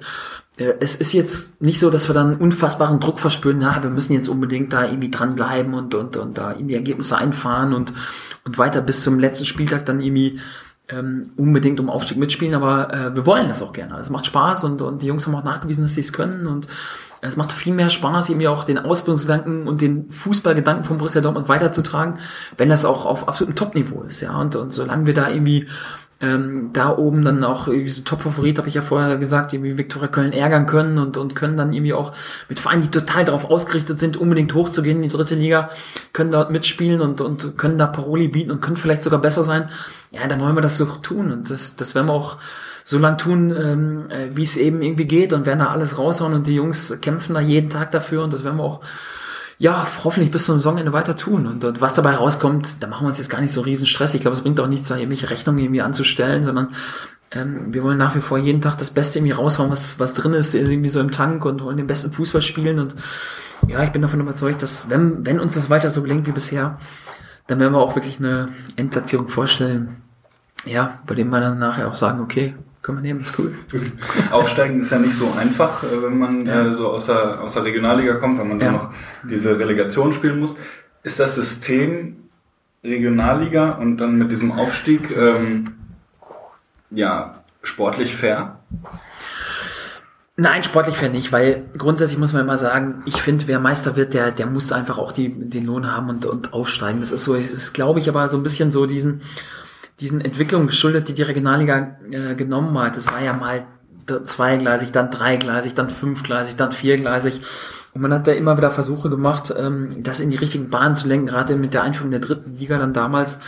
Und man muss auch zum, zur ganzen Wahrheit gehört auch dazu, dass es nicht ganz einfach ist, dort eine gerechte Lösung zu finden. Ich glaube, ist dem geschuldet, dass damals eigentlich die Regionalliga dann auch nur zweigleisig oder dreigleisig ausgelegt war und dass die Verbände dann gesagt haben, nee, wir wollen mehr Derbys und wollen kürzere Reisestrecken und wir wollen dann doch mehr Staffeln haben und dann hat der DFB gesagt, okay, komm, dann müssen wir es aber so machen, dass wir Aufstiegsspiele machen und da haben die Verbände dann damals auch zugestimmt und gesagt, okay, dann nehmen wir das eben in Kauf, ja. Und jetzt ist so, dass wir uns natürlich darüber beschweren, weil es natürlich irgendwie nicht gerecht ist, weil der Meister ja aufsteigen muss. Das, das, das fühlt ja jeder Fußballer irgendwie auch so ähm, aber eben irgendwie auch der Entwicklung geschuldet und ähm, glaube auch nicht ganz so einfach da irgendwie eine richtige Lösung zu finden. Ich hoffe, dass man ja auf sich dann irgendwie auch eine bessere Thematik irgendwie findet, wie man das dann äh, eleganter lösen kann und ich finde schon irgendwie, dass auf Dauer da irgendwie eine Lösung her muss, ähm, wo der Meister dann irgendwie auch aufsteigt und, und das wird dann auch jeder als gerecht empfinden. Das ist ganz bestimmt so. Ihr hattet ja so eine, so eine, ich nenne das mal in Anführungszeichen, kleine Ergebniskrise ähm, mit, mit ein paar Unentschieden äh, hintereinander. Die kamen jetzt alle ganz unterschiedlich zustande. Also mhm. ich meine, gegen, gegen Viktoria Köln war es, war es viel Pech, äh, vielleicht auch mit, mit Schiedsrichterentscheidungen. Gegen Fortuna Düsseldorf hat man es äh, vielleicht auch selber sich ein bisschen reingeritten, äh, indem man da in Rückstand gerät. Ähm, wie reißt man da das Ruder rum? Oder ändert man dann was an der, an der täglichen Arbeit, um da irgendwie wieder einen neuen Dreh reinzukriegen? Nein, weil weil es irgendwie auch Fußball ist und, und man das irgendwie so richtig einschätzen muss. Wir hatten dort Auswärtsspiele dabei, die unfassbar, unfassbar schwer waren, weil Bonner SC mal zu dem Zeitpunkt gespielt, die waren Tabellenvierter, hatten bis dahin jedes Heimspiel gewonnen. Dann haben wir bei Viktoria Köln gespielt, ja, Topfavorit auf den Aufstieg, wir haben die an die Wand gespielt, haben dreimal Pfosten und Latte getroffen äh, und Viktoria Köln hat sich dann mit viel Zeitspielen irgendwie dann irgendwie ein Ziel gerettet und noch zu Hause irgendwie einen Punkt gegen uns ergattert da war ein Spiel dabei, ein Heimspiel irgendwie, wo wir dann ähm, unfassbar viel Chancen vergeben haben und da war mal ein Heimspiel, wo wir nicht so richtig auf Zug waren, weil wir aus einer englischen Woche gekommen sind, wo man gesagt hat, ja, irgendwie da hat so ein bisschen Frische ge gefehlt. Da irgendwie ein Gegner, der dann irgendwie Beton angerührt hat, hinten auch wirklich spielerisch komplett auseinanderzunehmen. Also man muss dann irgendwie so jedes Spiel für sich so ein bisschen äh, betrachten und ist dann trotzdem so, wenn man dann äh, irgendwie so drei, vier Spiele hat, wo man dann nicht gewinnt, dass man dann als junge Mannschaft trotzdem, dass dann irgendwie man weiß, man hat gut gespielt, aber irgendwie geht das trotzdem so ein bisschen auf Selbstvertrauen. Und dann ging es eben in der Phase auch darum, die Spieler dann irgendwie zu stärken und, und, und irgendwie den Glauben äh, an ihre Art und Weise Fußball zu spielen und an unsere Art und Weise Fußball zu spielen, ähm, immer auch wieder wiederzugeben und, und sie zu bekräftigen und zu bestätigen. Und ähm, ja, vielleicht auch ein paar Dinge, die dann nicht bei 100% waren, dann auch wieder mit einer neu zu fokussieren und neu einzufordern. Also diesen, diese Balance muss man hinbekommen, irgendwie so, ähm, glaube ich, die Dinge, die gut sind und von denen man überzeugt ist, das weiter zu bestätigen und die Dinge, die vielleicht so ein bisschen prozentual gefehlt haben, dann noch mehr einzufordern. Ähm, das haben wir gemacht und da haben die Jungs einfach eine super Reaktion gezeigt und ja, sich einfach mit einer, mit einer super Serie dann jetzt auch wieder in eine in eine Top-Verfassung, auch was die Ergebnisse betrifft, dann, dann auch wieder gebracht. Und ähm, ich glaube, das sind Phasen, die auch ganz normal sind und die jede Mannschaft irgendwie so ein bisschen im Laufe der Saison dann irgendwie auch durchlebt und ja, wir sind aus so einer, wenn man es Ergebniskrise ähm, nennen will, dann gut rausgekommen, weil wir hatten in der Phase, glaube ich, dann vier Auswärtsspiele, die auswärts irgendwie äh, mit einem Punkt abgeschlossen sind, plus ein Heimspiel noch irgendwie.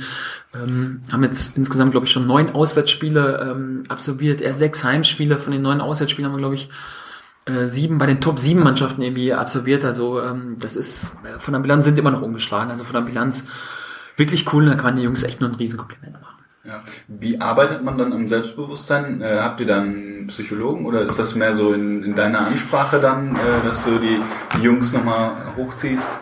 Oder?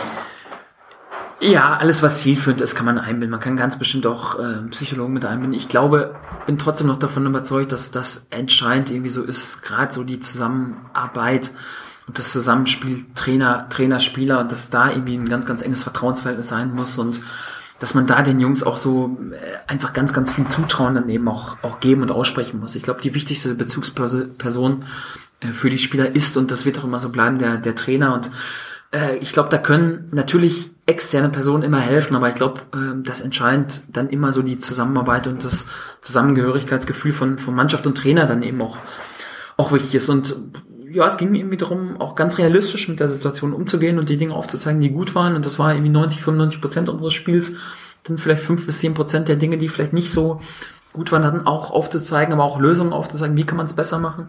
Sich im Training dann das Selbstvertrauen äh, zu erarbeiten. Ich habe ja eben mal gesagt, alles, was früher ähm, äh, gut war, ist jetzt heute nicht schlecht, sondern es war früher immer schon so, dass man gesagt hat, pass auf, du musst dir im Training einfach auch das erarbeiten, dass du, äh, dass du im Spiel dann auch die Leistung abrufen kannst. Und ich bin nach wie vor davon überzeugt. Und da sehr, sehr akribisch in der Trainingsarbeit einfach, äh, einfach zu arbeiten, das war, glaube ich, wichtig. Und das sind so die, die Dinge, ähm, mit denen man die Jungs dann irgendwie auch wieder kriegen kann. Ja.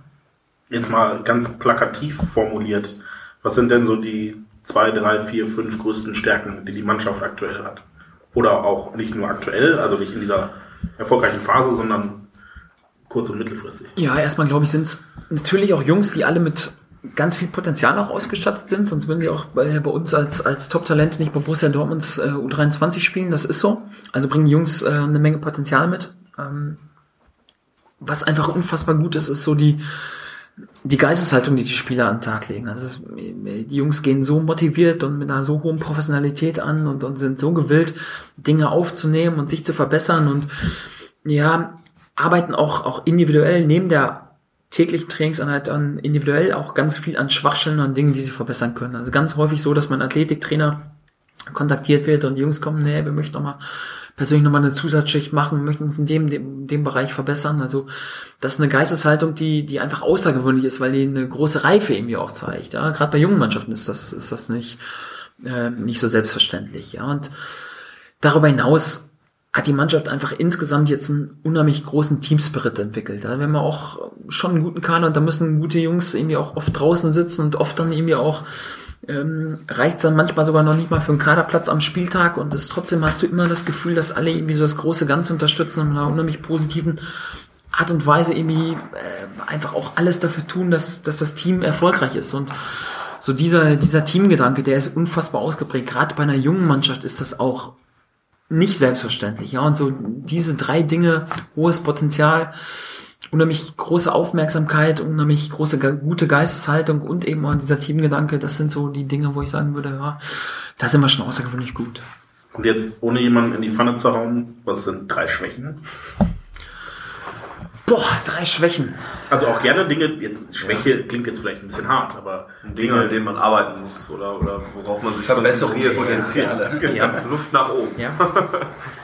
Erfahrung, meine Mannschaft ist wahrscheinlich die unerfahrenste in der ganzen, äh, in der ganzen Liga. Das, das ist einfach so und, und das ist irgendwie so ein bisschen schwammige Aussage, aber es ist schon so, ja, irgendwie ähm, Jungs, die irgendwie schon hunderte von Schlachten auf dem Niveau geschlagen haben, die tun sich dann manchmal in einigen Situationen irgendwie ein bisschen leichter als ein paar Jungs, die vielleicht äh, erstmal noch keine Minute auf dem Niveau gespielt haben. Das sind alles Dinge, ähm, die man, die man irgendwie ein Stück weit lernen muss. Ja, auch so die, die körperliche Robustheit ist dann natürlich auch gerade bei jungen Spielern auch oftmals noch nicht so total ausgeprägt. Also äh, da arbeiten wir natürlich auch irgendwie insgesamt auch noch dran.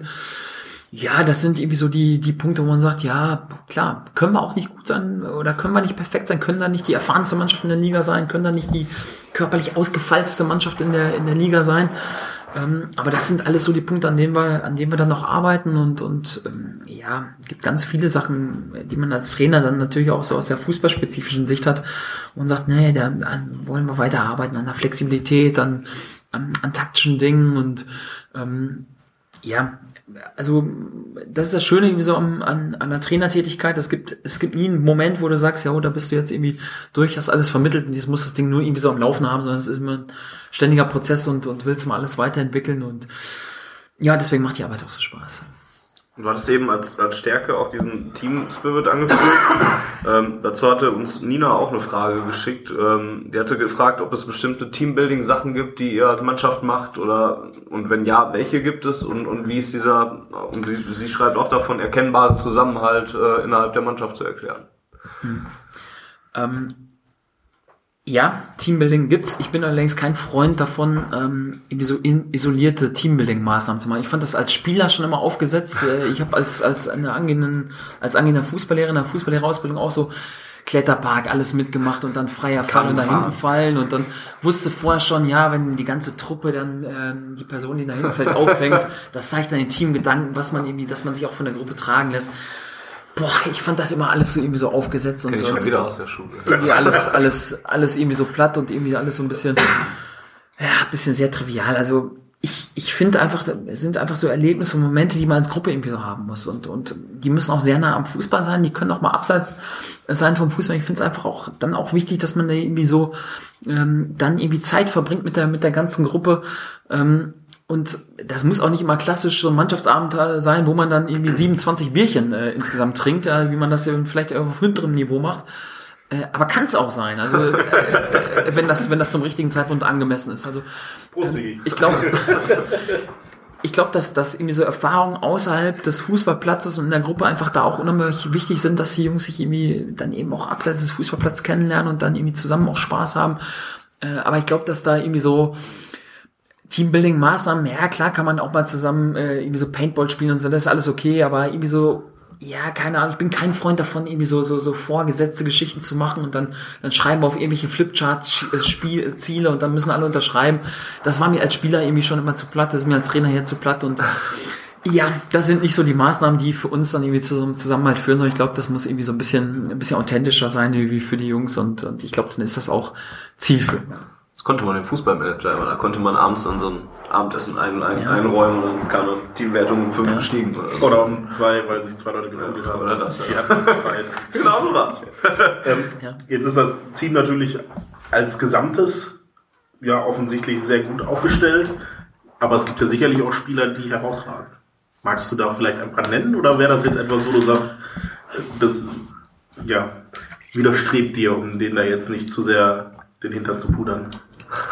Ja, A, wieder strebt's, B, wird's irgendwie unnötig Druck irgendwie auf die Jungs laden und C, ähm, weiß ich auch nicht, ob man das so kann, weil jeder auf eine, auf eine gewisse Art und Weise einfach auch herausragt. Ja, es gibt natürlich Spieler, die jetzt vielleicht ähm, eine besondere Aufmerksamkeit auf sich ziehen, weil die Leistung jetzt gerade in der Anfangsphase super war, weil sie viele Tore gemacht haben oder, oder viele Gegentore verhindert haben, ist auch, ist auch ganz normal gibt auch immer unterschiedliche Aufgaben in der Gruppe. Ja, ist natürlich so, dass, dass mein Kapitän oder ein Führungsspieler auch dann eine besondere Verantwortung insgesamt für die Gruppe hat, aber genauso wichtig ist dann vielleicht auch ein junger Spieler, der aus einer Verletzung kommt, der irgendwie mit einer ganz, ganz hohen Akribie daran arbeitet, wieder fit zu werden und dann irgendwie auch für eine, für eine unfassbar gute Geisteshaltung ähm, in der Gruppe sorgt. Ich sag den Spielern, die vielleicht so hinten dran sind, dass das irgendwie dann auch ein zwei Minuten Einsatz wichtiger sein kann als als ein Spieler, der jetzt irgendwie über 90 Minuten dann ständig ständig spielt oder wichtiger für die Gruppe sein kann. Und genauso wichtig ist dann vielleicht auch ein Spieler, der es gar nicht im Kader schafft, der die Jungs aber durch seine Trainingsleistung einfach auch so antreibt,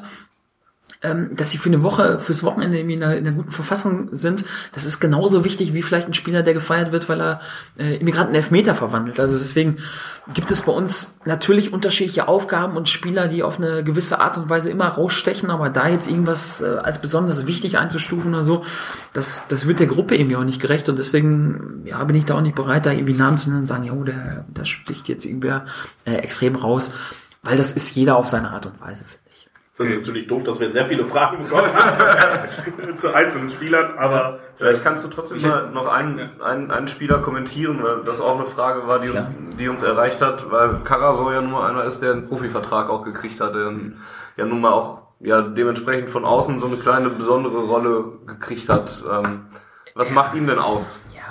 Also grundsätzlich bin ich immer der Meinung, Profiverträge darf man auch nicht, nicht überbewerten. Also es geht immer um die, um die Leistung auf dem, äh, auf dem Platz und ein Spieler, der jetzt vielleicht keinen Profivertrag unterschrieben hat, ähm, und in Anführungsstrichen nur ein Vertragsamateurvertrag, ja, wenn der durch die Decke geht, dann wird er trotzdem äh, Thomas Tuchels Mannschaft rocken, ja, wenn er besser ist. Ja, also deswegen darf man sich, glaube ich, nicht so an diesen an diesen Formalien zu sehr aufhängen. Trotzdem ist so, dass äh, Atakan Karasor äh, bei uns eine unfassbar gute Entwicklung genommen hat. Ähm, natürlich gesegnet mit ganz, ganz viel fußballerischem Talent. Ähm, einfach ein, ein, toller Junge, der auch in seiner Persönlichkeit ganz bestimmt noch nicht ausgereift ist, der aber auch da irgendwie eine, eine, eine gute Entwicklung nimmt in seiner Art und Weise ähm, zu arbeiten, in seiner Geisteshaltung und ähm, ja, wir sind von Atakan total überzeugt und, und ähm, wollen ihn auch immer weiterbringen und sind auch überzeugt davon, dass er ein ganz, ganz großes Potenzial hat und wollen natürlich auch versuchen, aus ihm den bestmöglichen Spieler zu machen, der er werden kann. Und da können wir ganz viele Hilfestellungen geben und, und äh, tun das auch als Mannschaft, als Trainerteam. Ja, was er im Endeffekt dann wirklich erreicht und wie viel Tür äh, muss er dann immer selber gehen, der Spieler. Man kann als Mannschaft, als Trainer, als, als Gemeinschaft ganz, ganz viele ähm, Hilfestellung geben, aber es liegt dann im Endeffekt schon auch immer ähm, äh, bei dem Spieler dann wirklich durch die Tür zu treten und Atta hat alle Möglichkeiten dazu, weil er wirklich mit ganz, ganz viel Potenzial einfach auch gesegnet ist. Ähm, ja, und werden ihm da alle Unterstützung zukommen lassen und hoffen dann, dass er eine, dass er eine tolle Entwicklung nimmt. Klar. Ich äh, versuche jetzt einfach mal mich an einem Ratespiel. Ist Atakan Karasor der Kabinen-DJ?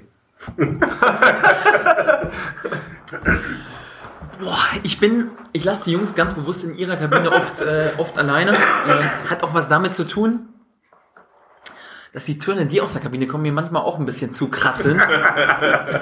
Also jetzt auch nicht so, dass bei uns in der Trainerkabine immer nur irgendwie Roger Whittaker und Helene Fischer läuft. Also ist, so ist auch nicht. Ähm, äh, und, und einiges, was die Jungs auflegen, ist auch ganz, ganz okay und ganz, äh, ganz cool. Ähm, äh, aber ich kann mir schon vorstellen, dass Atakan Karasor da irgendwie so, sagen wir mal, zumindest maßgebend ist. Ja. Wer ist der äh, Trainerkabinen-DJ? Ach, so unterschiedlich eigentlich. Irgendwie so, eigentlich, ähm, wenn wir jetzt ja alle schon in gesetzteres Alter kommen, sind wir auch mal ganz zufrieden, wenn mal ein bisschen Ruhe da ist und, und äh, wir singen eher mehr unter der Dusche, als, äh, als dass wir da irgendwie großartig äh, irgendwelche, irgendwelche CDs auflegen. Ähm, aber das, das wechselt. Also mal übernehme ich das, mal übernimmt das äh, Matthias Kleinsteiber, unser Torwarttrainer. Unser Co-Trainer haben wir auch ab und zu am Start, also irgendwie, und mal hören wir auch bei den Jungs mit zu, das geht schon. Ist das schon super talenttauglich, was da so von sich gegeben wird? Nein, definitiv nicht. Also keine zweite Karriere nebenbei noch. Keine Chance, nee, da sind die Jungs zu schlecht. Also eben das Wort Zuarbeit für die Profis gesagt und das ist mir so ein bisschen hängen geblieben. Ähm, einerseits die Frage, wie das aussieht im Sinne von, ähm, habt ihr jetzt zum Beispiel, wenn äh, Thomas Tuchel einen Spieler anfordert, habt ihr ein Vetorecht? Könnt ihr sagen, nee, die brauchen wir selber, der ist zu wichtig? Und äh, andererseits, zweite Frage, gerne auch getrennt voneinander beantworten. Ähm, ist es dann auch so, dass vorgesehen ist, dass äh, Spieler, die bei den Profis jetzt nicht zu Einsätzen kommen oder gerade verletzt waren länger, äh, bei euch ein bisschen Spielpraxis erhalten sollen? Also Vetorecht hat, glaube ich, immer nur der Papst. Also von daher ähm, Das hat er bei Mats Hummels nicht in Anspruch genommen. keine großen Gedanken gemacht. Äh, ja, das stimmt. Ähm, Nein, ich habe ich hab ja eben gesagt, also dass der Austausch extrem gut ist und, und äh, ich finde, man muss, wenn man eine U23 übernimmt, auch immer, immer genau wissen, was man tut. Und äh, ich sehe meine Aufgabe so, ähm, dass absolute Priorität dann auch immer die erste Mannschaft hat, die Bundesligamannschaft hat. Und wir alles dafür tun müssen, ähm, selbst wenn uns das vielleicht in unserer U23 in einer, in einer, in einer im Potenzial mal schwächen würde, irgendwie so, ähm, dass die erste Mannschaft alle Unterstützung bekommt und, und so arbeiten wir und so ist das auch so. Deswegen äh, wäre überhaupt kein Interesse dran, in irgendeiner Art und Weise ähm, Vetorecht anzu, äh, anzuführen, weil ein Spieler angefordert wird, nur weil wir denken, huh, jetzt haben wir aber Probleme, dann irgendwie unser nächstes Regionalligaspiel zu betreiben. Nee, Aber ist es für den, für den Spieler nicht vielleicht auch besser, bei euch 90 Minuten zu spielen, als bei den Profis durch die halbe Republik zu fahren, auf der Bank zu sitzen und wieder zurückzufahren? Ja, sind aber- zwei versteckte Tage? Ja, ja.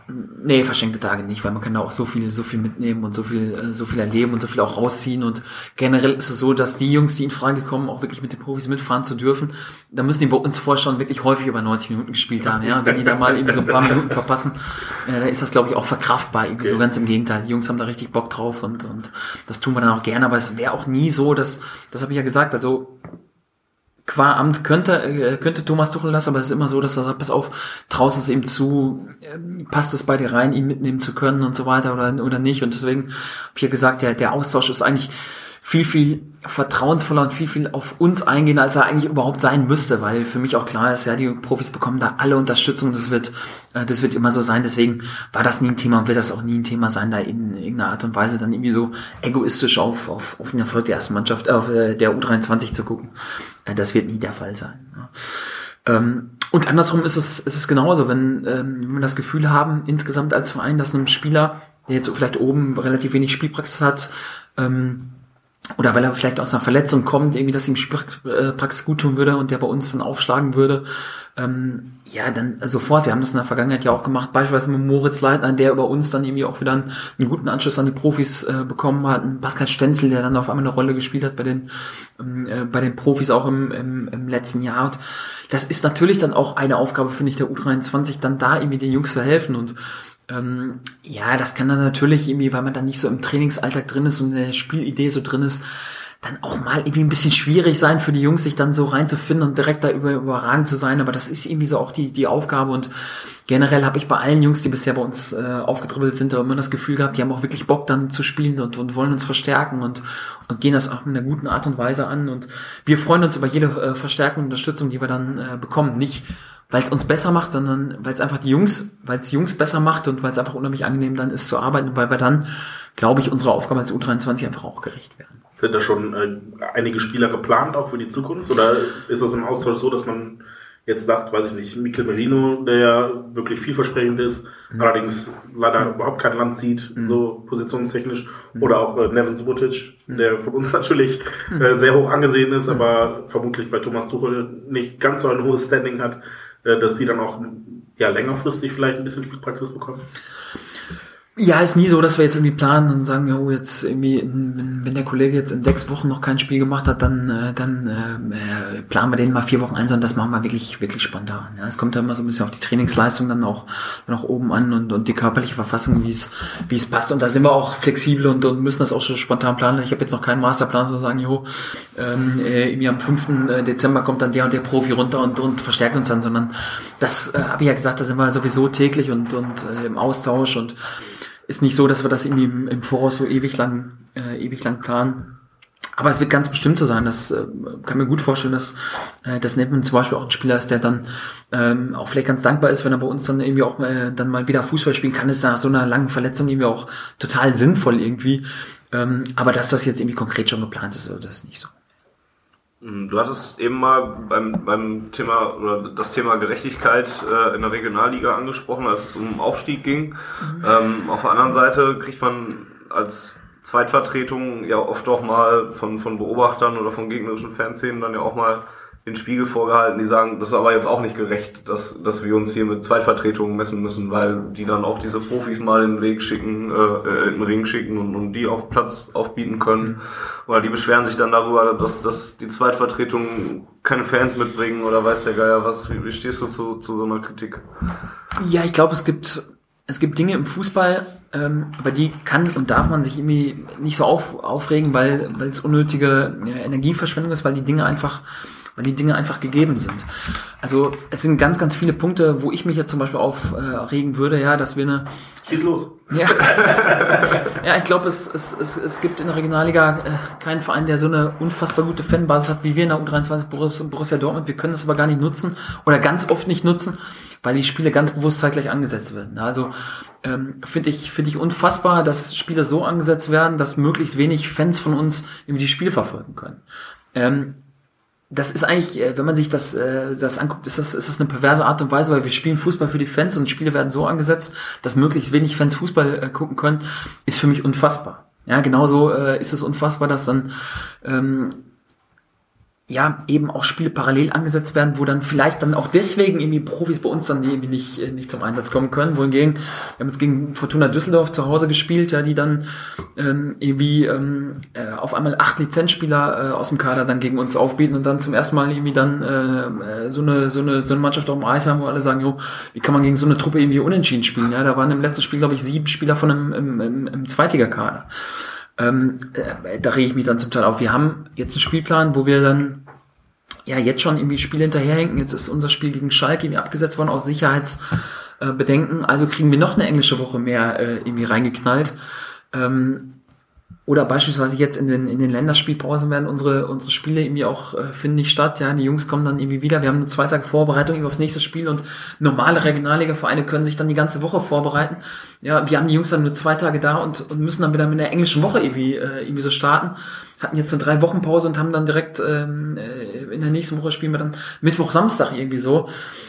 Ja, weil die Spiele eben so angesetzt sind. Also gibt Dinge, über die könnte ich mich auch tierisch aufregen, weil ich sagen, boah, da sind wir total benachteiligt, aber es bringt nichts, ja, weil's, weil du es, äh, weil du es einfach nicht beeinflussen kannst. Und das sage ich den Jungs irgendwie auch immer, kümmert euch nicht so sehr um ähm, damit ans Feld zu führen, irgendwie was negativ und, und äh, was problematisch für uns ist und, und was schwierig ist, weil das sind Dinge, die können wir eh nicht verändern, sondern geht mit den Gegebenheiten irgendwie so um, wie sie gegeben sind. Und wir versuchen daraus dann das, äh, das Beste zu machen. Und ja, genauso wird es dann irgendwie anderen Vereinen geben, die dann sagen, ja, irgendwie klar, Borussia Dortmund hat dann irgendwie bessere Trainingsbedingungen und dann mit dem müssen wir uns messen, irgendwie so.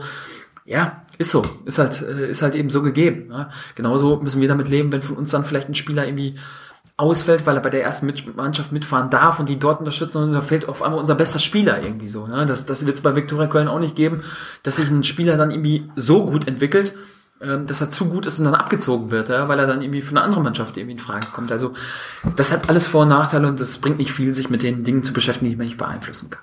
In, in England spielen die Zweitvertretungen zum Beispiel in einer eigenen Liga. Wäre das ein, ein Modell, was für Deutschland auch denkbar wäre? Keine Ahnung, habe ich mir ehrlich gesagt auch nicht so schrecklich viel Gedanken bisher drüber gemacht. Denkbar wäre das, wäre das irgendwie natürlich irgendwie so. Boah, auf der anderen Seite, wenn man irgendwie so an den Ausbildungsgedanken der jungen Spieler äh, denkt, finde ich es auch irgendwie ganz cool, dass man sich gegen Mannschaften misst, ja, wo da irgendwie äh, auch, äh, keine Ahnung, 34-jährige Ex-Profis sind und, und vielleicht Truppen wie Viktoria Köln oder, oder Rot-Weiß Essen und Rot-Weiß Oberhausen, wo man dann irgendwie vielleicht auch vor 10.000 Zuschauern spielt oder in Aachen oder äh, wo man sich dann gegen ab ganz abgezockte ähm, Profis durch, äh, durchsetzen musste. Ich finde das für einen für Ausbildungsgedanken der Spieler auch irgendwie wichtig, ja, weil irgendwie so in der gleichen Altersstruktur hat man das irgendwie so 18 Jahre in der Jugend irgendwie auch, auch gemacht oder zumindest so ab dem fünften Lebensjahr. Und ich finde das wichtig, irgendwie dann auch irgendwie sich gegen, gegen andere, in Anführungsstrichen, ganz normale erste Seniorenmannschaften irgendwie durchzusetzen. Ähm, ob das dann trotzdem Modell ist, was irgendwie möglich und, und, und denkbar ist, klar, keine Ahnung, wird bestimmt ein paar Vorteile geben, aber das sind alles, äh, alles Dinge, da, da gibt es, glaube ich, kompetentere Jungs, äh, die sich darüber Gedanken machen müssen, äh, die da viel mehr auch in der Thematik sind, als ich das eben sehe. Ähm, das Thema Parallelansetzungen kam, mhm. hast du gerade selber angesprochen, ist halt auch ein, ein, Thema, was uns Fans halt doch sehr, sehr umtreibt und, und ja. was man jetzt auch bei, bei unserer Frageaktion gesehen hat, dass es immer wieder Fragen dazu gab. Ähm, Du hast deine eigene Meinung gerade selber schon deutlich gemacht. Ähm, ich kann da nur ein Ausrufezeichen erstmal hintersetzen. Ähm, inwiefern ist das ein, auch ein Thema für die Mannschaft, dass da wegen Parallelansetzungen dann auch ganz oft Fans zu Hause bleiben oder woanders sind und, und nicht mit zu euch fahren können? Ja, total. Fußball ist Emotion. Ja? Und Fußball ist, ist führen, mit den, äh, mit den Fans zu spielen. Ja? Und die Jungs erleben, wie, wie cool und toll das ist, ja, wenn wir unsere ersten Spiele haben und sind keine Parallelspiele und, und wir spielen in Köln und da kommen auf einmal 1500 Menschen mit einem schwarz-gelben Trikot an, ja, oder wir haben Heimspiele und, und der Block ist voll und, und äh, da werden die Jungs angefeuert und äh, deswegen wird man ja Fußballer, um, um, um sowas zu erleben. Ja? Und dann hast du das nächste Spiel, dann wird unser Spiel dann irgendwie, was vielleicht um 14 Uhr normal stattfinden würde und die erste Mannschaft spielt um 18 Uhr dann ganz bewusst auf 16 Uhr angesetzt, damit möglichst gar kein Fan mitfahren kann. Ja, und dann sind dann ähm, von uns statt irgendwie äh, 1000 Zuschauern auf einmal nur ähm, zwei Omas von den Spielern irgendwie mit dabei, ja, die natürlich nicht für, für so viel Stimmung sorgen können. Ja, dass das irgendwie natürlich äh, für die Spieler auch emotional total enttäuschend ist und dass die Jungs das irgendwie dann auch ein Stück weit auch äh, runterzieht, das, das ist gar keine Frage. Wichtig ist trotzdem, dass wir uns in unserer Leistungsbereitschaft da nicht beeinflussen lassen. Ne? Und äh, das ist das, worauf man als Trainer irgendwie drängen kann und über alles andere müssen sich irgendwie äh, ein paar andere Herrschaften Gedanken machen. Meine Meinung ist jedenfalls, dass es eine Entwicklung ist, die ich als absolut pervers betrachte, dass Spieler so angesetzt werden, dass möglichst wenig Zuschauer zu den Fußballspielen kommen können. Äh, das finde ich absolut pervers und das ist eine Entwicklung, ähm, die absolut desaströs ist und, und wenn die so weitergeht, auch den Fußball kaputt machen kann. Und die Welt ist nicht schwarz oder weiß, ja, ich weiß, es gibt ein paar Argumente irgendwie, dass das dann eben auch so, so gemacht werden soll und muss. Man findet da ganz bestimmt Argumente, aber ich glaube, dass man ganz, ganz viel irgendwie in einem, im Dialog, in der Zusammenarbeit da irgendwie auch auf einen richtigeren und besseren Weg bringen kann. Ich hoffe einfach, dass es in Zukunft auch, auch gelingt, dass dann einfach viel mehr Zuschauer einfach auch bei unseren Spielen dann irgendwie auch mit dabei sein können. Ich hoffe einfach, dass in Absprache mit den zuständigen Behörden, mit Verband, mit CIS und all den, alle Behörden, die dann irgendwie dran teilnehmen, dass da auch Lösungen gefunden werden können, dass die Jungs nämlich das machen können, äh, worauf sie Bock haben, nämlich ihre Mannschaft zu unterstützen. Und, und darum geht's im Fußball. Und ich hoffe sehr, äh, dass sich das in Zukunft dann auch ein bisschen besser gestaltet, als sich zum Teil in diesem Jahr äh, gestaltet. Wie wird das euch gegenüber denn kommuniziert? Also wir Fans, wir kriegen ja immer nur mit, Spielkalender sind jetzt neu angesetzt und dann wird hier wieder was verschoben und ne, wir werden vor vollendete Tatsachen gestellt quasi. Ist das bei euch dann genauso oder erfahrt ihr mehr über die Hintergründe dann noch? Oder? Nein, gar nicht. Genauso, ja, da kriegst du mal zugerufen, irgendwie, dann hat, hat die CIS äh, irgendwelche, irgendwelche ähm, Probleme irgendwie so und, und ja, dann, dann sieht man dann irgendwie, keine Ahnung, du spielst bei Rot-Weiß Essen und das Spiel in Essen wird extra zwei Stunden hinten ge gezogen, damit kein Fan mehr von Essen zum Dortmunder Stadion fahren kann, also irgendwie damit da noch 100 Fans weniger kommen. Ich, habe noch nie erlebt, irgendwie, dass, dass, ähm, äh, dass äh, in Rot-Weiß Essen Probleme mit den äh, U23 äh, von Borussia Dortmund aufgetaucht werden, ja, und trotzdem wird das Ding irgendwie so angesetzt, irgendwie, dass, dass dann möglichst 200 Fans weniger kommen. Also ja, es wird bestimmt in irgendeiner Behörde irgendwelche, irgendwelche Erkenntnisse geben, ja, die dann irgendwie äh, dazu führen, aber nochmal, ich finde die Entwicklung desaströs, aber wir kriegen auch nicht mehr mit als, äh, als die Terminansetzung und ähm, ja, müssen das irgendwie so hinnehmen. Glaubst du, dass man von Seiten des BVB da vielleicht auch noch ein bisschen mehr tun könnte, um das da ein bisschen drauf hinzuweisen oder auch darauf hinzuwirken? Mhm. Jetzt vielleicht auch nicht unbedingt von Seiten der U23, mhm. sondern eher auch von Seiten der Profis, dass da vielleicht, ich weiß nicht, wer da jetzt für zuständig ist. Mhm. Keine Ahnung, also ist jetzt irgendwie auch nicht, auch nicht mein Bereich. Ich kann nur sagen, dass, dass all die Personen, mit ich, denen ich zu tun habe, die sich um den Bereich kümmern, da wirklich ihr Bestes tun und, und auch Riesenverständnis haben und, und selbst genauso angenervt sind, irgendwie, dass das nicht funktioniert und und äh, dass die Spiele so angesetzt werden, wie sie wie sie werden. Also alles das, was ich mitbekomme, was in, in dem Bereich ist, was was ich verfolgen kann, wird da wirklich alles alles umgedreht, um um das irgendwie hinzubekommen. Ob da noch Potenziale sind, keine Ahnung. Also jedenfalls in dem Bereich mit den Personen, mit denen ich zusammenarbeite, da kann ich wirklich meine Hand dafür ins Feuer legen, dass die alles tun. Ähm, ob man da noch mehr machen könnte und äh, und und und und, und ähm, dann Chancen bestehen, weiß ich nicht. Also für den Bereich, wo, wo ich so ein bisschen Einblick habe, kann ich sagen, dass, dass die Personen alles tun und ähm, dass wir da irgendwie nichts unversucht lassen, möglichst viele Jungs mal zu unseren Spielen zu bekommen. Schauen wir mal ein bisschen noch in die, in die Zukunft. Mhm. Ähm, vielleicht erstmal in deine persönliche. Ähm, dein Vertrag, aktueller Vertrag läuft noch bis Ende der Saison. Ähm, gibt es da schon, schon Pläne seitens des Vereins, seitens Daniel Farke, ähm, wie das weitergehen kann? Nee, ehrlich nicht. Also wirklich, wirklich nicht, weil ich habe das gesagt, ich habe bis zum Sommer 2017 ähm, Vertrag und und ja, ist so, dass ich mich wirklich pudelwohl hier fühle und und ja, ich glaube auch, dass, dass der Verein zumindest bringt, bringt, wird mir da auch eine sehr, sehr gute Wertschätzung irgendwie zum Ausdruck gebracht. Ich glaube, dass die Jungs an entscheidender Position da irgendwie auch nicht ganz unzufrieden sind, so wie das, wie das aktuell läuft. Also ich glaube, beide Seiten wissen irgendwie so auch, ähm, ja, irgendwie, äh, was man irgendwie so ein bisschen aneinander hat und, und wir werden uns da zu gegebenen Zeitpunkt einfach zusammensetzen und ein bisschen quatschen und, und ähm, ich halte auch nichts davon von der Tendenz im Fußball irgendwie ist ja immer so, da muss man sich anderthalb Jahre vor Vertragsablauf schon zusammensetzen und weil es ansonsten Unruhe gibt und so. Ich finde das, äh, finde das alles äh, ziemlich Nonsens. Also im Moment konzentrieren wir uns aufs, äh, aufs Fußballspielen, auf unsere Spiele und äh, werden uns dann, wenn ein bisschen äh, Zeit ist, dann irgendwie zusammensetzen und in Ruhe über, über alles quatschen und wenn es dann was zu verkünden wird, äh, gibt, dann werden wir das auch verkünden, aber ähm, wir haben da überhaupt keinen Zeitdruck und, und, und werden das zu gegebenen Zeitpunkt dann mit Sicherheit auch tun. Wäre die zweite englische Liga was für dich?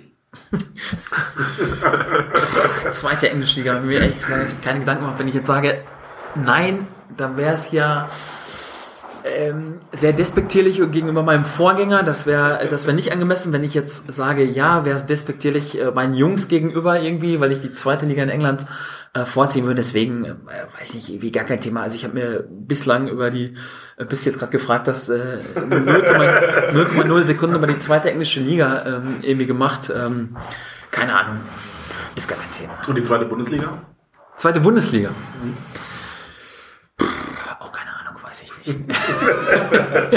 welcher, welcher Verein müsste denn, müsste denn kommen, äh, damit du schwach wirst? Die Bayern. Die Bayern, die Profimannschaft von in der zweiten Bundesliga. oder äh, irgendwas im Ausland, Barcelona oder so. Also ja, ja. Nein, ist doch, ist doch ganz klar, wenn man, wenn man eine berufliche Laufbahn, Laufbahn einschlägt und man wird Fußballtrainer, ja, dann, dann äh, und ist irgendwie ja, verrichtet eine Arbeit, wo einige Jungs dann denken, irgendwie, das ist alles nicht so schlecht, was der so macht und da ist irgendwie Interesse da.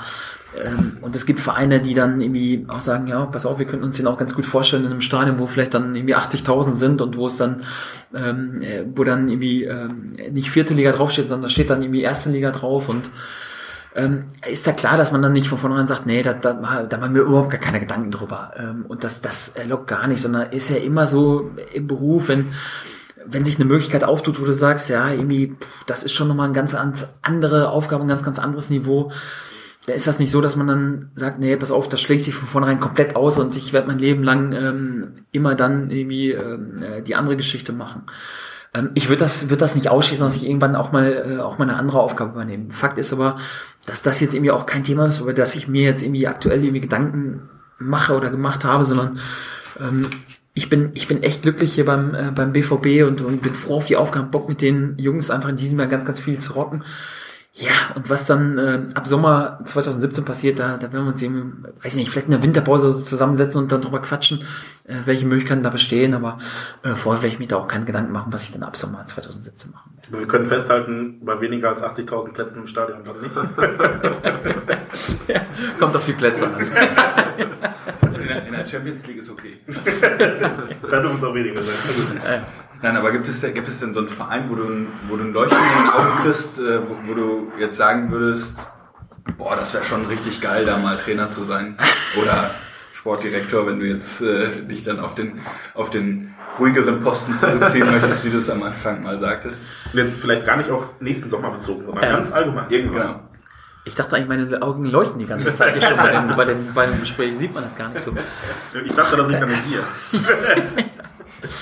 Nee, hab ich, hab ich äh, wirklich nicht. Also es gibt, gibt da, gibt da keine Geschichte, wo ich sage, ja, äh, ist ja klar. Also wenn jetzt Real Madrid irgendwie anrufen würde und sagt, pass auf, wir haben, äh, wir haben Bock, dass du irgendwie so auch mal so ein weißes Ballett trainierst, dann würde ich jetzt nicht so sagen von vornherein, nee, irgendwie so weiß ist nicht meine Farbe. Ja? ähm, also äh, klar gibt's Konstellationen, wo du sagst, ja, da- das findest schon irgendwie so, so ganz interessant, ja, aber ähm, äh, da gibt's ganz bestimmt in England Vereine, da gibt's ähm, ganz bestimmt auch in, in, in, Spanien Vereine, ja, oder vielleicht auch in Italien irgendwie so, aber äh, nochmal, ich, ich weiß es auch alles einzuschätzen, ja, ist auch nicht so, dass ich jetzt äh, ähm, keine Demut und keine Bodenständigkeit spüre. Ich bin hier aktuell Trainer in der, in der vierten Liga und es ist nicht so, dass ich jetzt äh, jeden Tag ähm, damit rechne, dass ähm, äh, irgendein Herr Perez anruft und fragt, ob ich Bock habe, seine Truppe da irgendwie zu trainieren, sondern ich kann die Dinge schon relativ realistisch einschätzen. Es ist nicht so, dass äh, dass ich von dem, was ich mache, nicht total überzeugt bin, aber ähm, ist jetzt auch so, dass, dass ich noch genug Demut fühle, als mir jetzt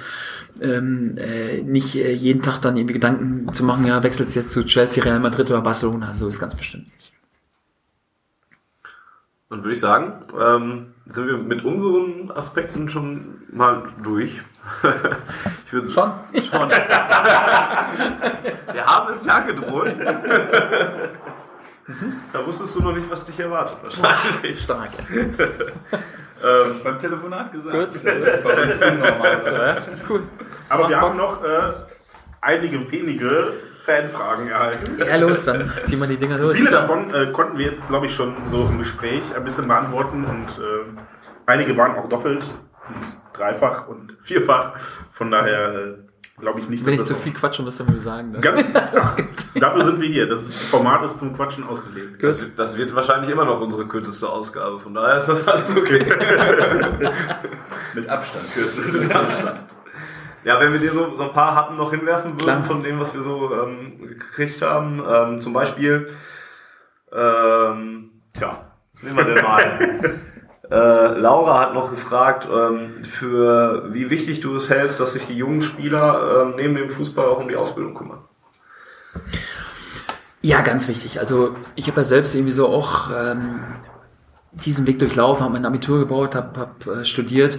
Ähm, also ich finde es ganz wichtig, ja, weil im Fußball können sich können sich äh, innerhalb von von ja, Sekunden auch wirklich irgendwie so so Welten ändern durch Verletzungen, durch durch Dinge, die man die man ähm, auch gar nicht vorherplanen kann. Deswegen ähm, also klar, ich bin, ich bin Fußballlehrer durch und durch und mich macht die Geschichte glücklich, aber es gibt auf dem, ähm, es gibt auch immer noch was, was anderes als das Fußballspielen. Es gibt Dinge im Leben, äh, die dann ganz bestimmt auch eine höhere Bedeutung haben als, ähm, als immer nur das runde Leder. Und deswegen ist das unfassbar wichtig. Ja, jetzt bin ich natürlich in einem Bereich, im Seniorenbereich, in einer professionellen Mannschaft, wo die Jungs natürlich so ihre, ihre Schullaufbahn hinter sich haben wo sie das durchlaufen haben, wo ich auch immer wieder im Jugendbereich sagen würde, äh, brecht die Schule nicht ab, seht zu, dass ihr das durchzieht, was auch immer, ja, macht Abschlüsse so hoch wie möglich, wird nie jemandem raten, äh, da irgendwie im jungen Bereich ähm, äh, da irgendwie zu sagen, nee, Abitur brechen wir deswegen ab, weil wir jetzt äh, Riesenfantasie haben, äh, Fußballprofi zu werden. Niemals würde ich das, würde ich machen. Ganz im Gegenteil, ich würde eher in die andere Richtung,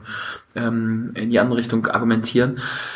Jetzt in unserem Bereich ist natürlich schwer möglich zu sagen, ja, jetzt können wir noch mal eben äh, nebenbei noch mal eben eine Ausbildung durchziehen, ja, weil die Jungs ähm, trainieren zweimal täglich oder häufig zweimal täglich und äh, da ist es gar nicht möglich, jetzt parallel noch irgendwas zu machen. Trotzdem, wenn da Jungs sagen, pass auf, wir wollen parallel noch irgendwie äh, uns auch weiterbilden und, und, und äh, wir haben ein, zwei Jungs dabei, die dann in Richtung Fernstudium irgendwie aktiv sind, ähm, sage ich, ja klar, alles okay, weil, weil ich finde alles, was für den Kopf irgendwie wichtig ist, ähm, das, das hilft dir dann auch beim Fußball und das, das sorgt dann für eine, für eine ganz bestimmt sinnvollere Ablenkung als die Dinge, die dann äh, die jungen Kerle, wenn sie viel Zeit haben, sonst irgendwie so tun in der Freizeit. Also finde das immer positiv und, und, und fördert die Jungs da irgendwie auch. Ähm, aber natürlich immer im Rahmen der Möglichkeiten, die dann eben so auf dem Niveau dann eben auch möglich sind, klar. Jetzt ist es ja bei einer ähm, U23 so, dass da eine relativ hohe Fluktuation herrscht, allein schon aus, aus Altersgründen. Äh, jetzt im Sommer sind äh, Tamohada und Marvin Duksch gewechselt. Hm. Ähm, wie ist das? Äh, wird man da vielleicht in der Winterpause schon, schon tätig äh, als Vorgriff auf den Sommer, weil man ja wieder mit Abgängen rechnen muss? Mhm. Oder sind generell Transfers geplant? Nee, konkret äh, geplant aber nichts. Das heißt aber nicht, dass jetzt im Winter sich nichts, nichts tun kann. Da kann ganz bestimmt immer mal sein, dass da die eine oder andere Kaderposition vielleicht aufgefüllt oder, oder ausgewechselt wird oder, oder wenn Verletzungen da sind, dass man da vielleicht nochmal irgendwie so nachlegen muss oder, oder kann oder Begehrlichkeiten auch für unsere Jungs irgendwie entstehen ähm, weil ein anderer Verein sie vielleicht haben möchte. Das ist nie auszuschließen, gerade bei einer U23 nie auszuschließen. Ähm, deswegen ist für den Winter jetzt aktuell nichts geplant, aber es kann trotzdem sein, dass da äh, sich irgendwas entwickelt, klar.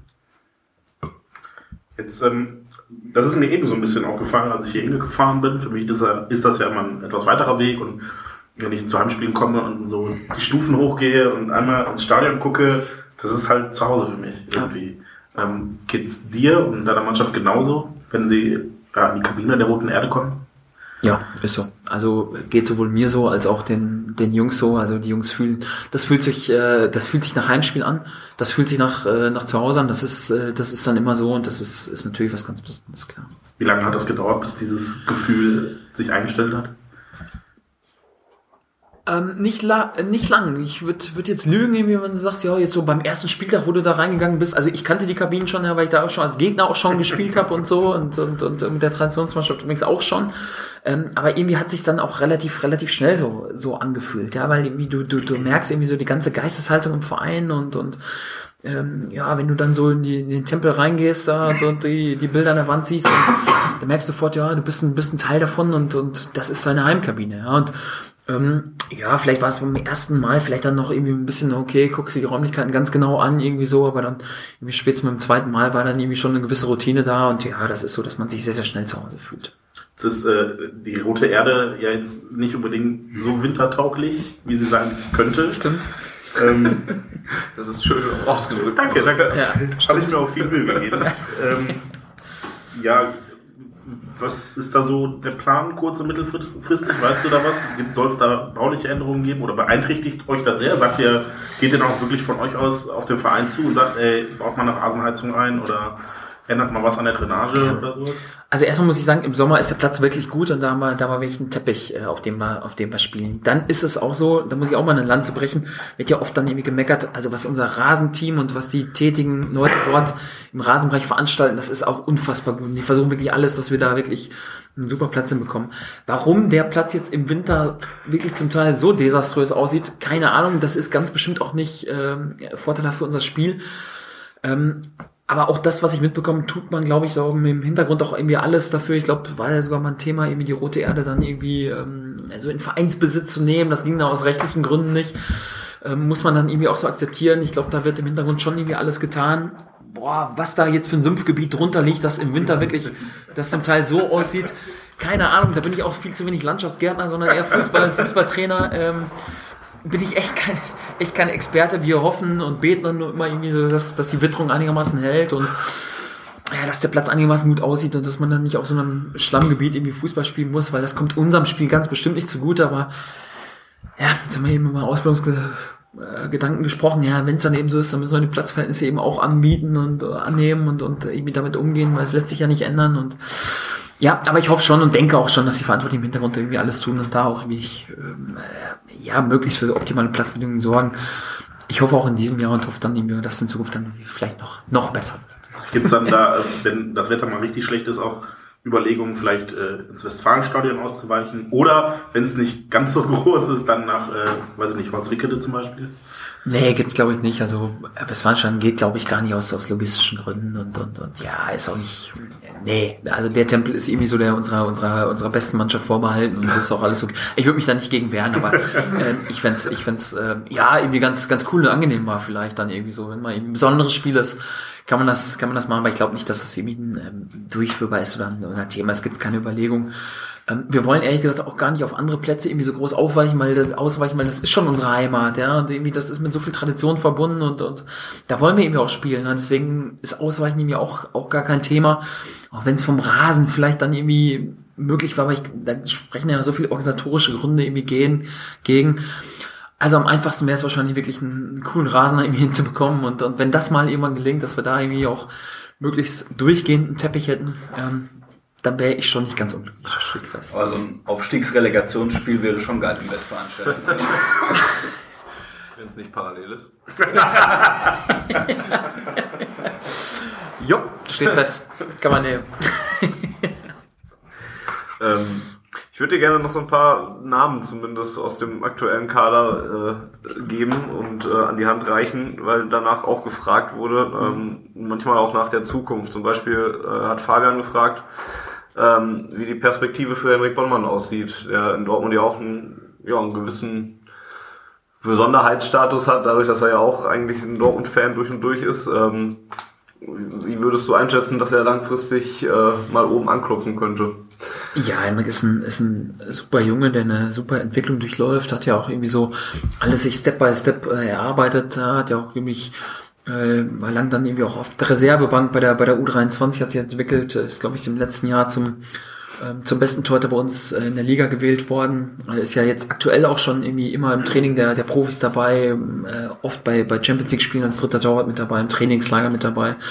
Hat jetzt aktuell wieder eine Hinrunde hingelegt mit den äh, wenigsten Gegentoren in der gesamten Liga. Also jemand, der, der Tag und Nacht wirklich dafür arbeitet, immer, immer besser zu werden. Und ja, wie alle anderen Jungs auch, hat alle Chancen, irgendwie ähm, durch die Tür zu gehen und, und arbeitet akribisch da dran. Und ähm, ob das dann gelingt, hängt natürlich auch an, an, an vielen Faktoren irgendwie, das muss man ganz auch ganz ehrlich äh, sagen, äh, der da ähm, das ist auch schwer irgendwie zu prognostizieren, wie weit der Weg da noch geht, feststeht, wenn er mit der Akribie und mit der Art und Weise, mit der momentan irgendwie an seiner persönlichen Karriere vielleicht weiterarbeitet, dann glaube ich, hat er, hat er sehr große Chancen, wirklich auch das zu erreichen, was er sich selbst für seine Karriere dann irgendwie auch vornimmt. Und ja, ich drücke ihm dabei auch alle Daumen, weil er ist irgendwie ein Top-Junge und ein Top-Charakter.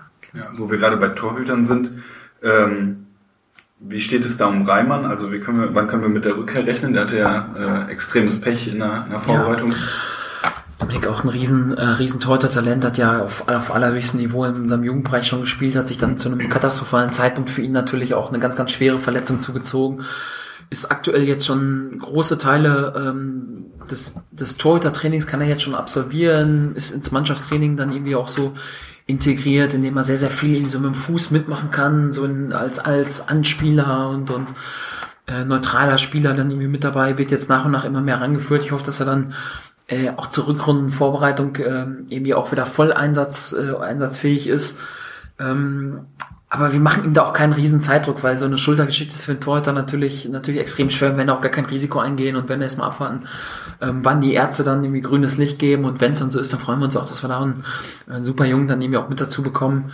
Ähm, ja, wir gehen im Moment davon aus, dass es irgendwie zur Rückrundenvorbereitung auch, äh, auch reichen wird. Ähm, und wenn es irgendwie neueste, neue Meldungen, neue Wasserstandsmeldungen gibt, gehen wir das auch gerne raus. Aber bisher ähm, haben wir da jetzt noch nichts, noch nichts Neues gehört. Ist aber auf jeden Fall auf einem wirklich guten Weg. Wenn wir einen Schritt vor die Torhüter gehen, hat man da 1,96 äh, Mann Zimmermann äh, vor ihm, ähm, der jetzt als Kapitän die Mannschaft schon anführt, obwohl er eigentlich auch erst 23 Jahre alt ist. Ähm, was kann man über ihn sagen?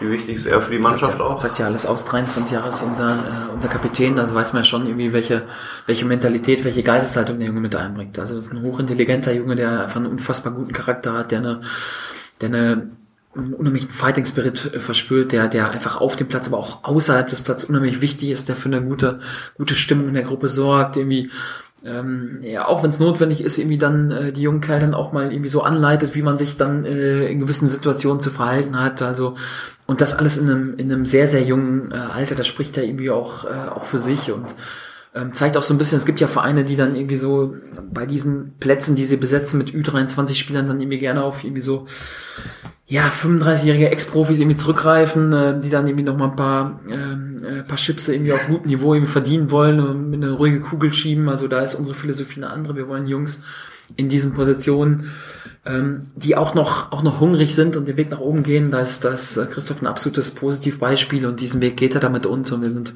wir sind sehr, sehr froh, dass wir ihn bei uns im Kader haben. Hat er jetzt die, die rote Karte gesehen gegen, Ja. gegen Gladbach 2? Das hat ihn schon ganz schön angefressen, oder? Also er Ja. wirkte, wirkte nach dem Spiel nicht äh, Ja. so zufrieden. Ja, na- sag, ich mal. Ja, natürlich, weil er ein, Junge ist, der, der einfach mit unfassbarer Emotion immer in jedes, jedes einzelne Spiel geht. Ja, und er wusste auch ganz genau, irgendwie, es bedeutet, dann im nächsten Spiel bin ich gesperrt. Das bedeutet, wir müssen ein Spitzenspiel mit zehn Mann irgendwie absolvieren in Rückstand äh, durch den, äh, durch den Elfmeter. Ja, und da konnte er eigentlich gar nicht zu, ja, weil er wird da aus fünf Metern irgendwie an der Hand getroffen und ja, wenn der Schiedsrichter das dann eben so auslegt, äh, als, als unnatürliche Vergrößerung der Körperfläche. Er hat schon einen großen Körper, ja, irgendwie muss man schon sagen. Ja, normal muss er das nicht unnatürlich irgendwie vergrößern, aber ja, was soll er da machen? Da, konnte er irgendwie gar nichts machen, er schmeißt sich mit vollem Einsatz da irgendwie rein, will den Ball blocken und kriegt den Ball dann aus fünf Metern an die Hand. Der Schiedsrichter hat so, hat so ausgelegt und da war er natürlich irgendwie traurig, weil er mit Leib und Seele Fußball ist und, und jede Sekunde auf dem Rasen irgendwie genießt und, und immer kämpfen und fighten will für Schwarz-Gelb. Ja, und da war er schon traurig, aber das sind dann irgendwie auch Dinge, ja, damit muss man dann irgendwie auch umgehen und das kann er auch, ist er intelligent genug zu. Der Name Mustafa Diatta ist ein paar Mal nachgefragt worden und, und ähm, den aktuellen Stand, den es da gibt. Ja, Mustafa ist ein äh, guter junger Spieler, äh, der eigentlich sogar noch ähm, äh, auf U19-Niveau spielen darf, ist im Zuge ähm, ja, äh, einiger Geschichten dann irgendwie auch zu uns, äh, zu uns gekommen und, und ein talentierter Junge, der ähm, der aber noch ein bisschen braucht, um sich auf das Niveau zu entwickeln, dass er dann irgendwie für, ähm, für Spieleinsätze in Frage kommt. Also Arbeit gut, ist in der Gruppe voll integriert, irgendwie ein ganz, ganz, ganz lustiger, ganz lustiger Geselle, irgendwie äh, hat allerdings schon noch, noch ein bisschen Rückstand, äh, muss man sagen, bis er, und, und arbeitet aber auch, hat sich schon stark verbessert, ähm, muss aber noch ein bisschen was aufholen, bis er dann wirklich für Spieleinsätze auch in, in Frage kommt.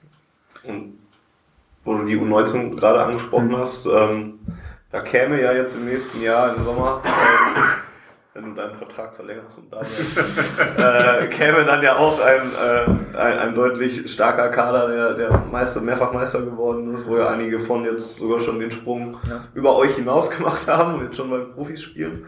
Ähm, ist da, hat man dann trotzdem schon so ein bisschen Vorfreude darauf, was da noch für Jungs hochkommen könnten? Nee, erstmal freue ich mich aktuell daran, äh, dass ich diese Mannschaft so trainieren darf. Also als Trainer ist dann so, man denkt da nie so Mhm. im Vorfeld und man ist jetzt noch nicht so im nächsten Jahr kriegst du den und den Spieler und, und ähm, er bedeutet dann ganz bestimmt auch von den Jungs, ähm, die mir total ans Herz jetzt irgendwie gewachsen sind, dass da irgendwie auch der eine oder andere Spieler uns irgendwie verlässt und eine neue Aufgabe irgendwie angeht. Also genau das wird ja auch wehmütig machen. Also man darf da nicht zu weit denken, weder an, an Vorfreude, an, an Spieler, die vielleicht dazukommen, noch zu wehmütig, weil vielleicht der eine oder andere, den man wirklich ins Herz geschlossen hat, den Verein ähm, dann irgendwie auch verlassen wird. Ähm, weil man dann nicht mehr fokussiert im Hier und Jetzt ist. Deswegen, ja, klar, im Hintergrund laufen ganz bestimmt auch schon Planungen und, und, und, und Verträge, die dann hoffentlich auch verlängert werden oder, oder neu unterschrieben werden. Ähm, aber das ist irgendwie ein Thema mehr für unseren Manager Ingo Preuß als, als für mich. Ich arbeite da mehr im Hier und Jetzt und, und freue mich einfach auf die Situation jetzt aktuell. Jetzt war es im äh, vergangenen Sommer so, dass die Profis relativ viele Spieler gekauft haben, ausländische Talente überwiegend, die halt auch wirklich selber noch U19 oder U23 spielen könnten. Ähm, schlägt das deinen Spielern so ein bisschen aufs Gemüt, dass sie merken, okay, da werden jetzt potenzielle Kaderplätze mit externen Spielern belegt?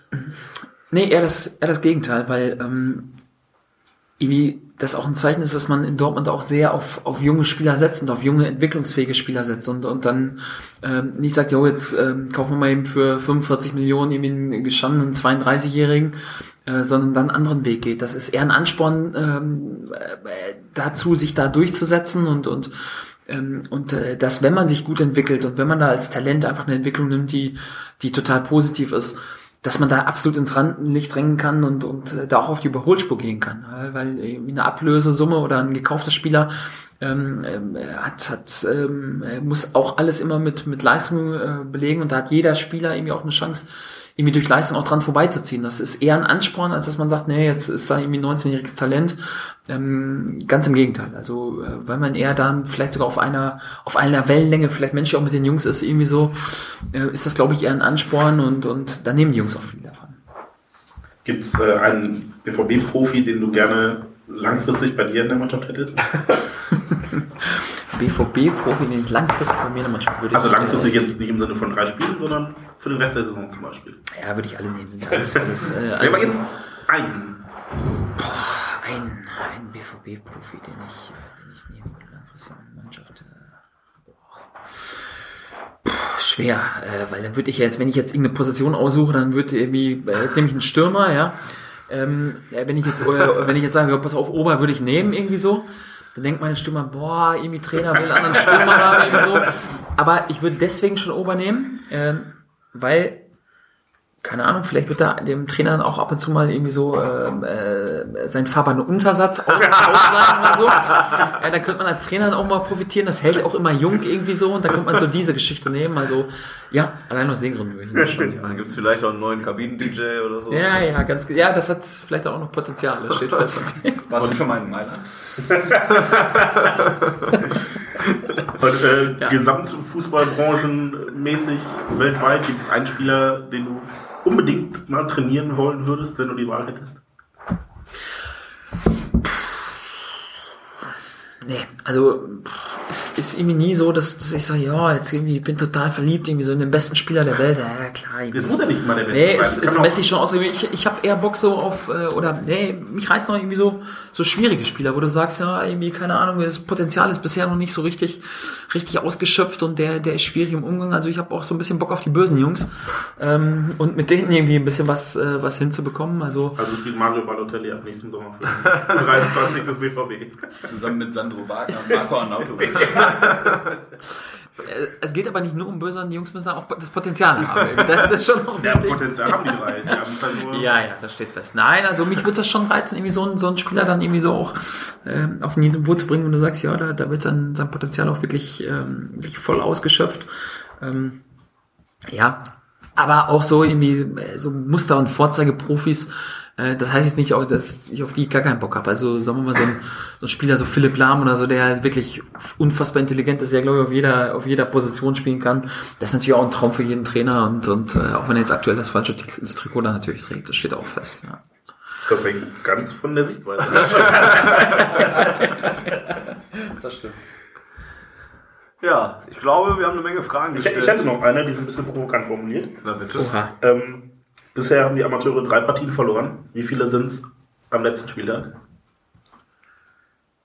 Bisher haben wir drei Partien verloren. Nee, noch gar keine haben wir verloren bisher. In der, mit der letzten Saison zusammen. Ach so, mit der letzten Saison. Unter dir. Okay. Boah. Unter mir. Also, Ja, drei.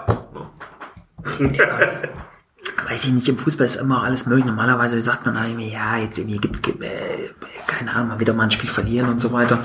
Ähm, ja, irgendwie habe ich auch selbst mal die Erfahrung gemacht, dass im Fußball irgendwie auch alles möglich ist. Im Kalenderjahr 2015 bin ich mal so ganz ohne Niederlage durchgegangen. Da hatte ich zwar auch drei Monate Sabbatjahr, da war das ein bisschen einfacher.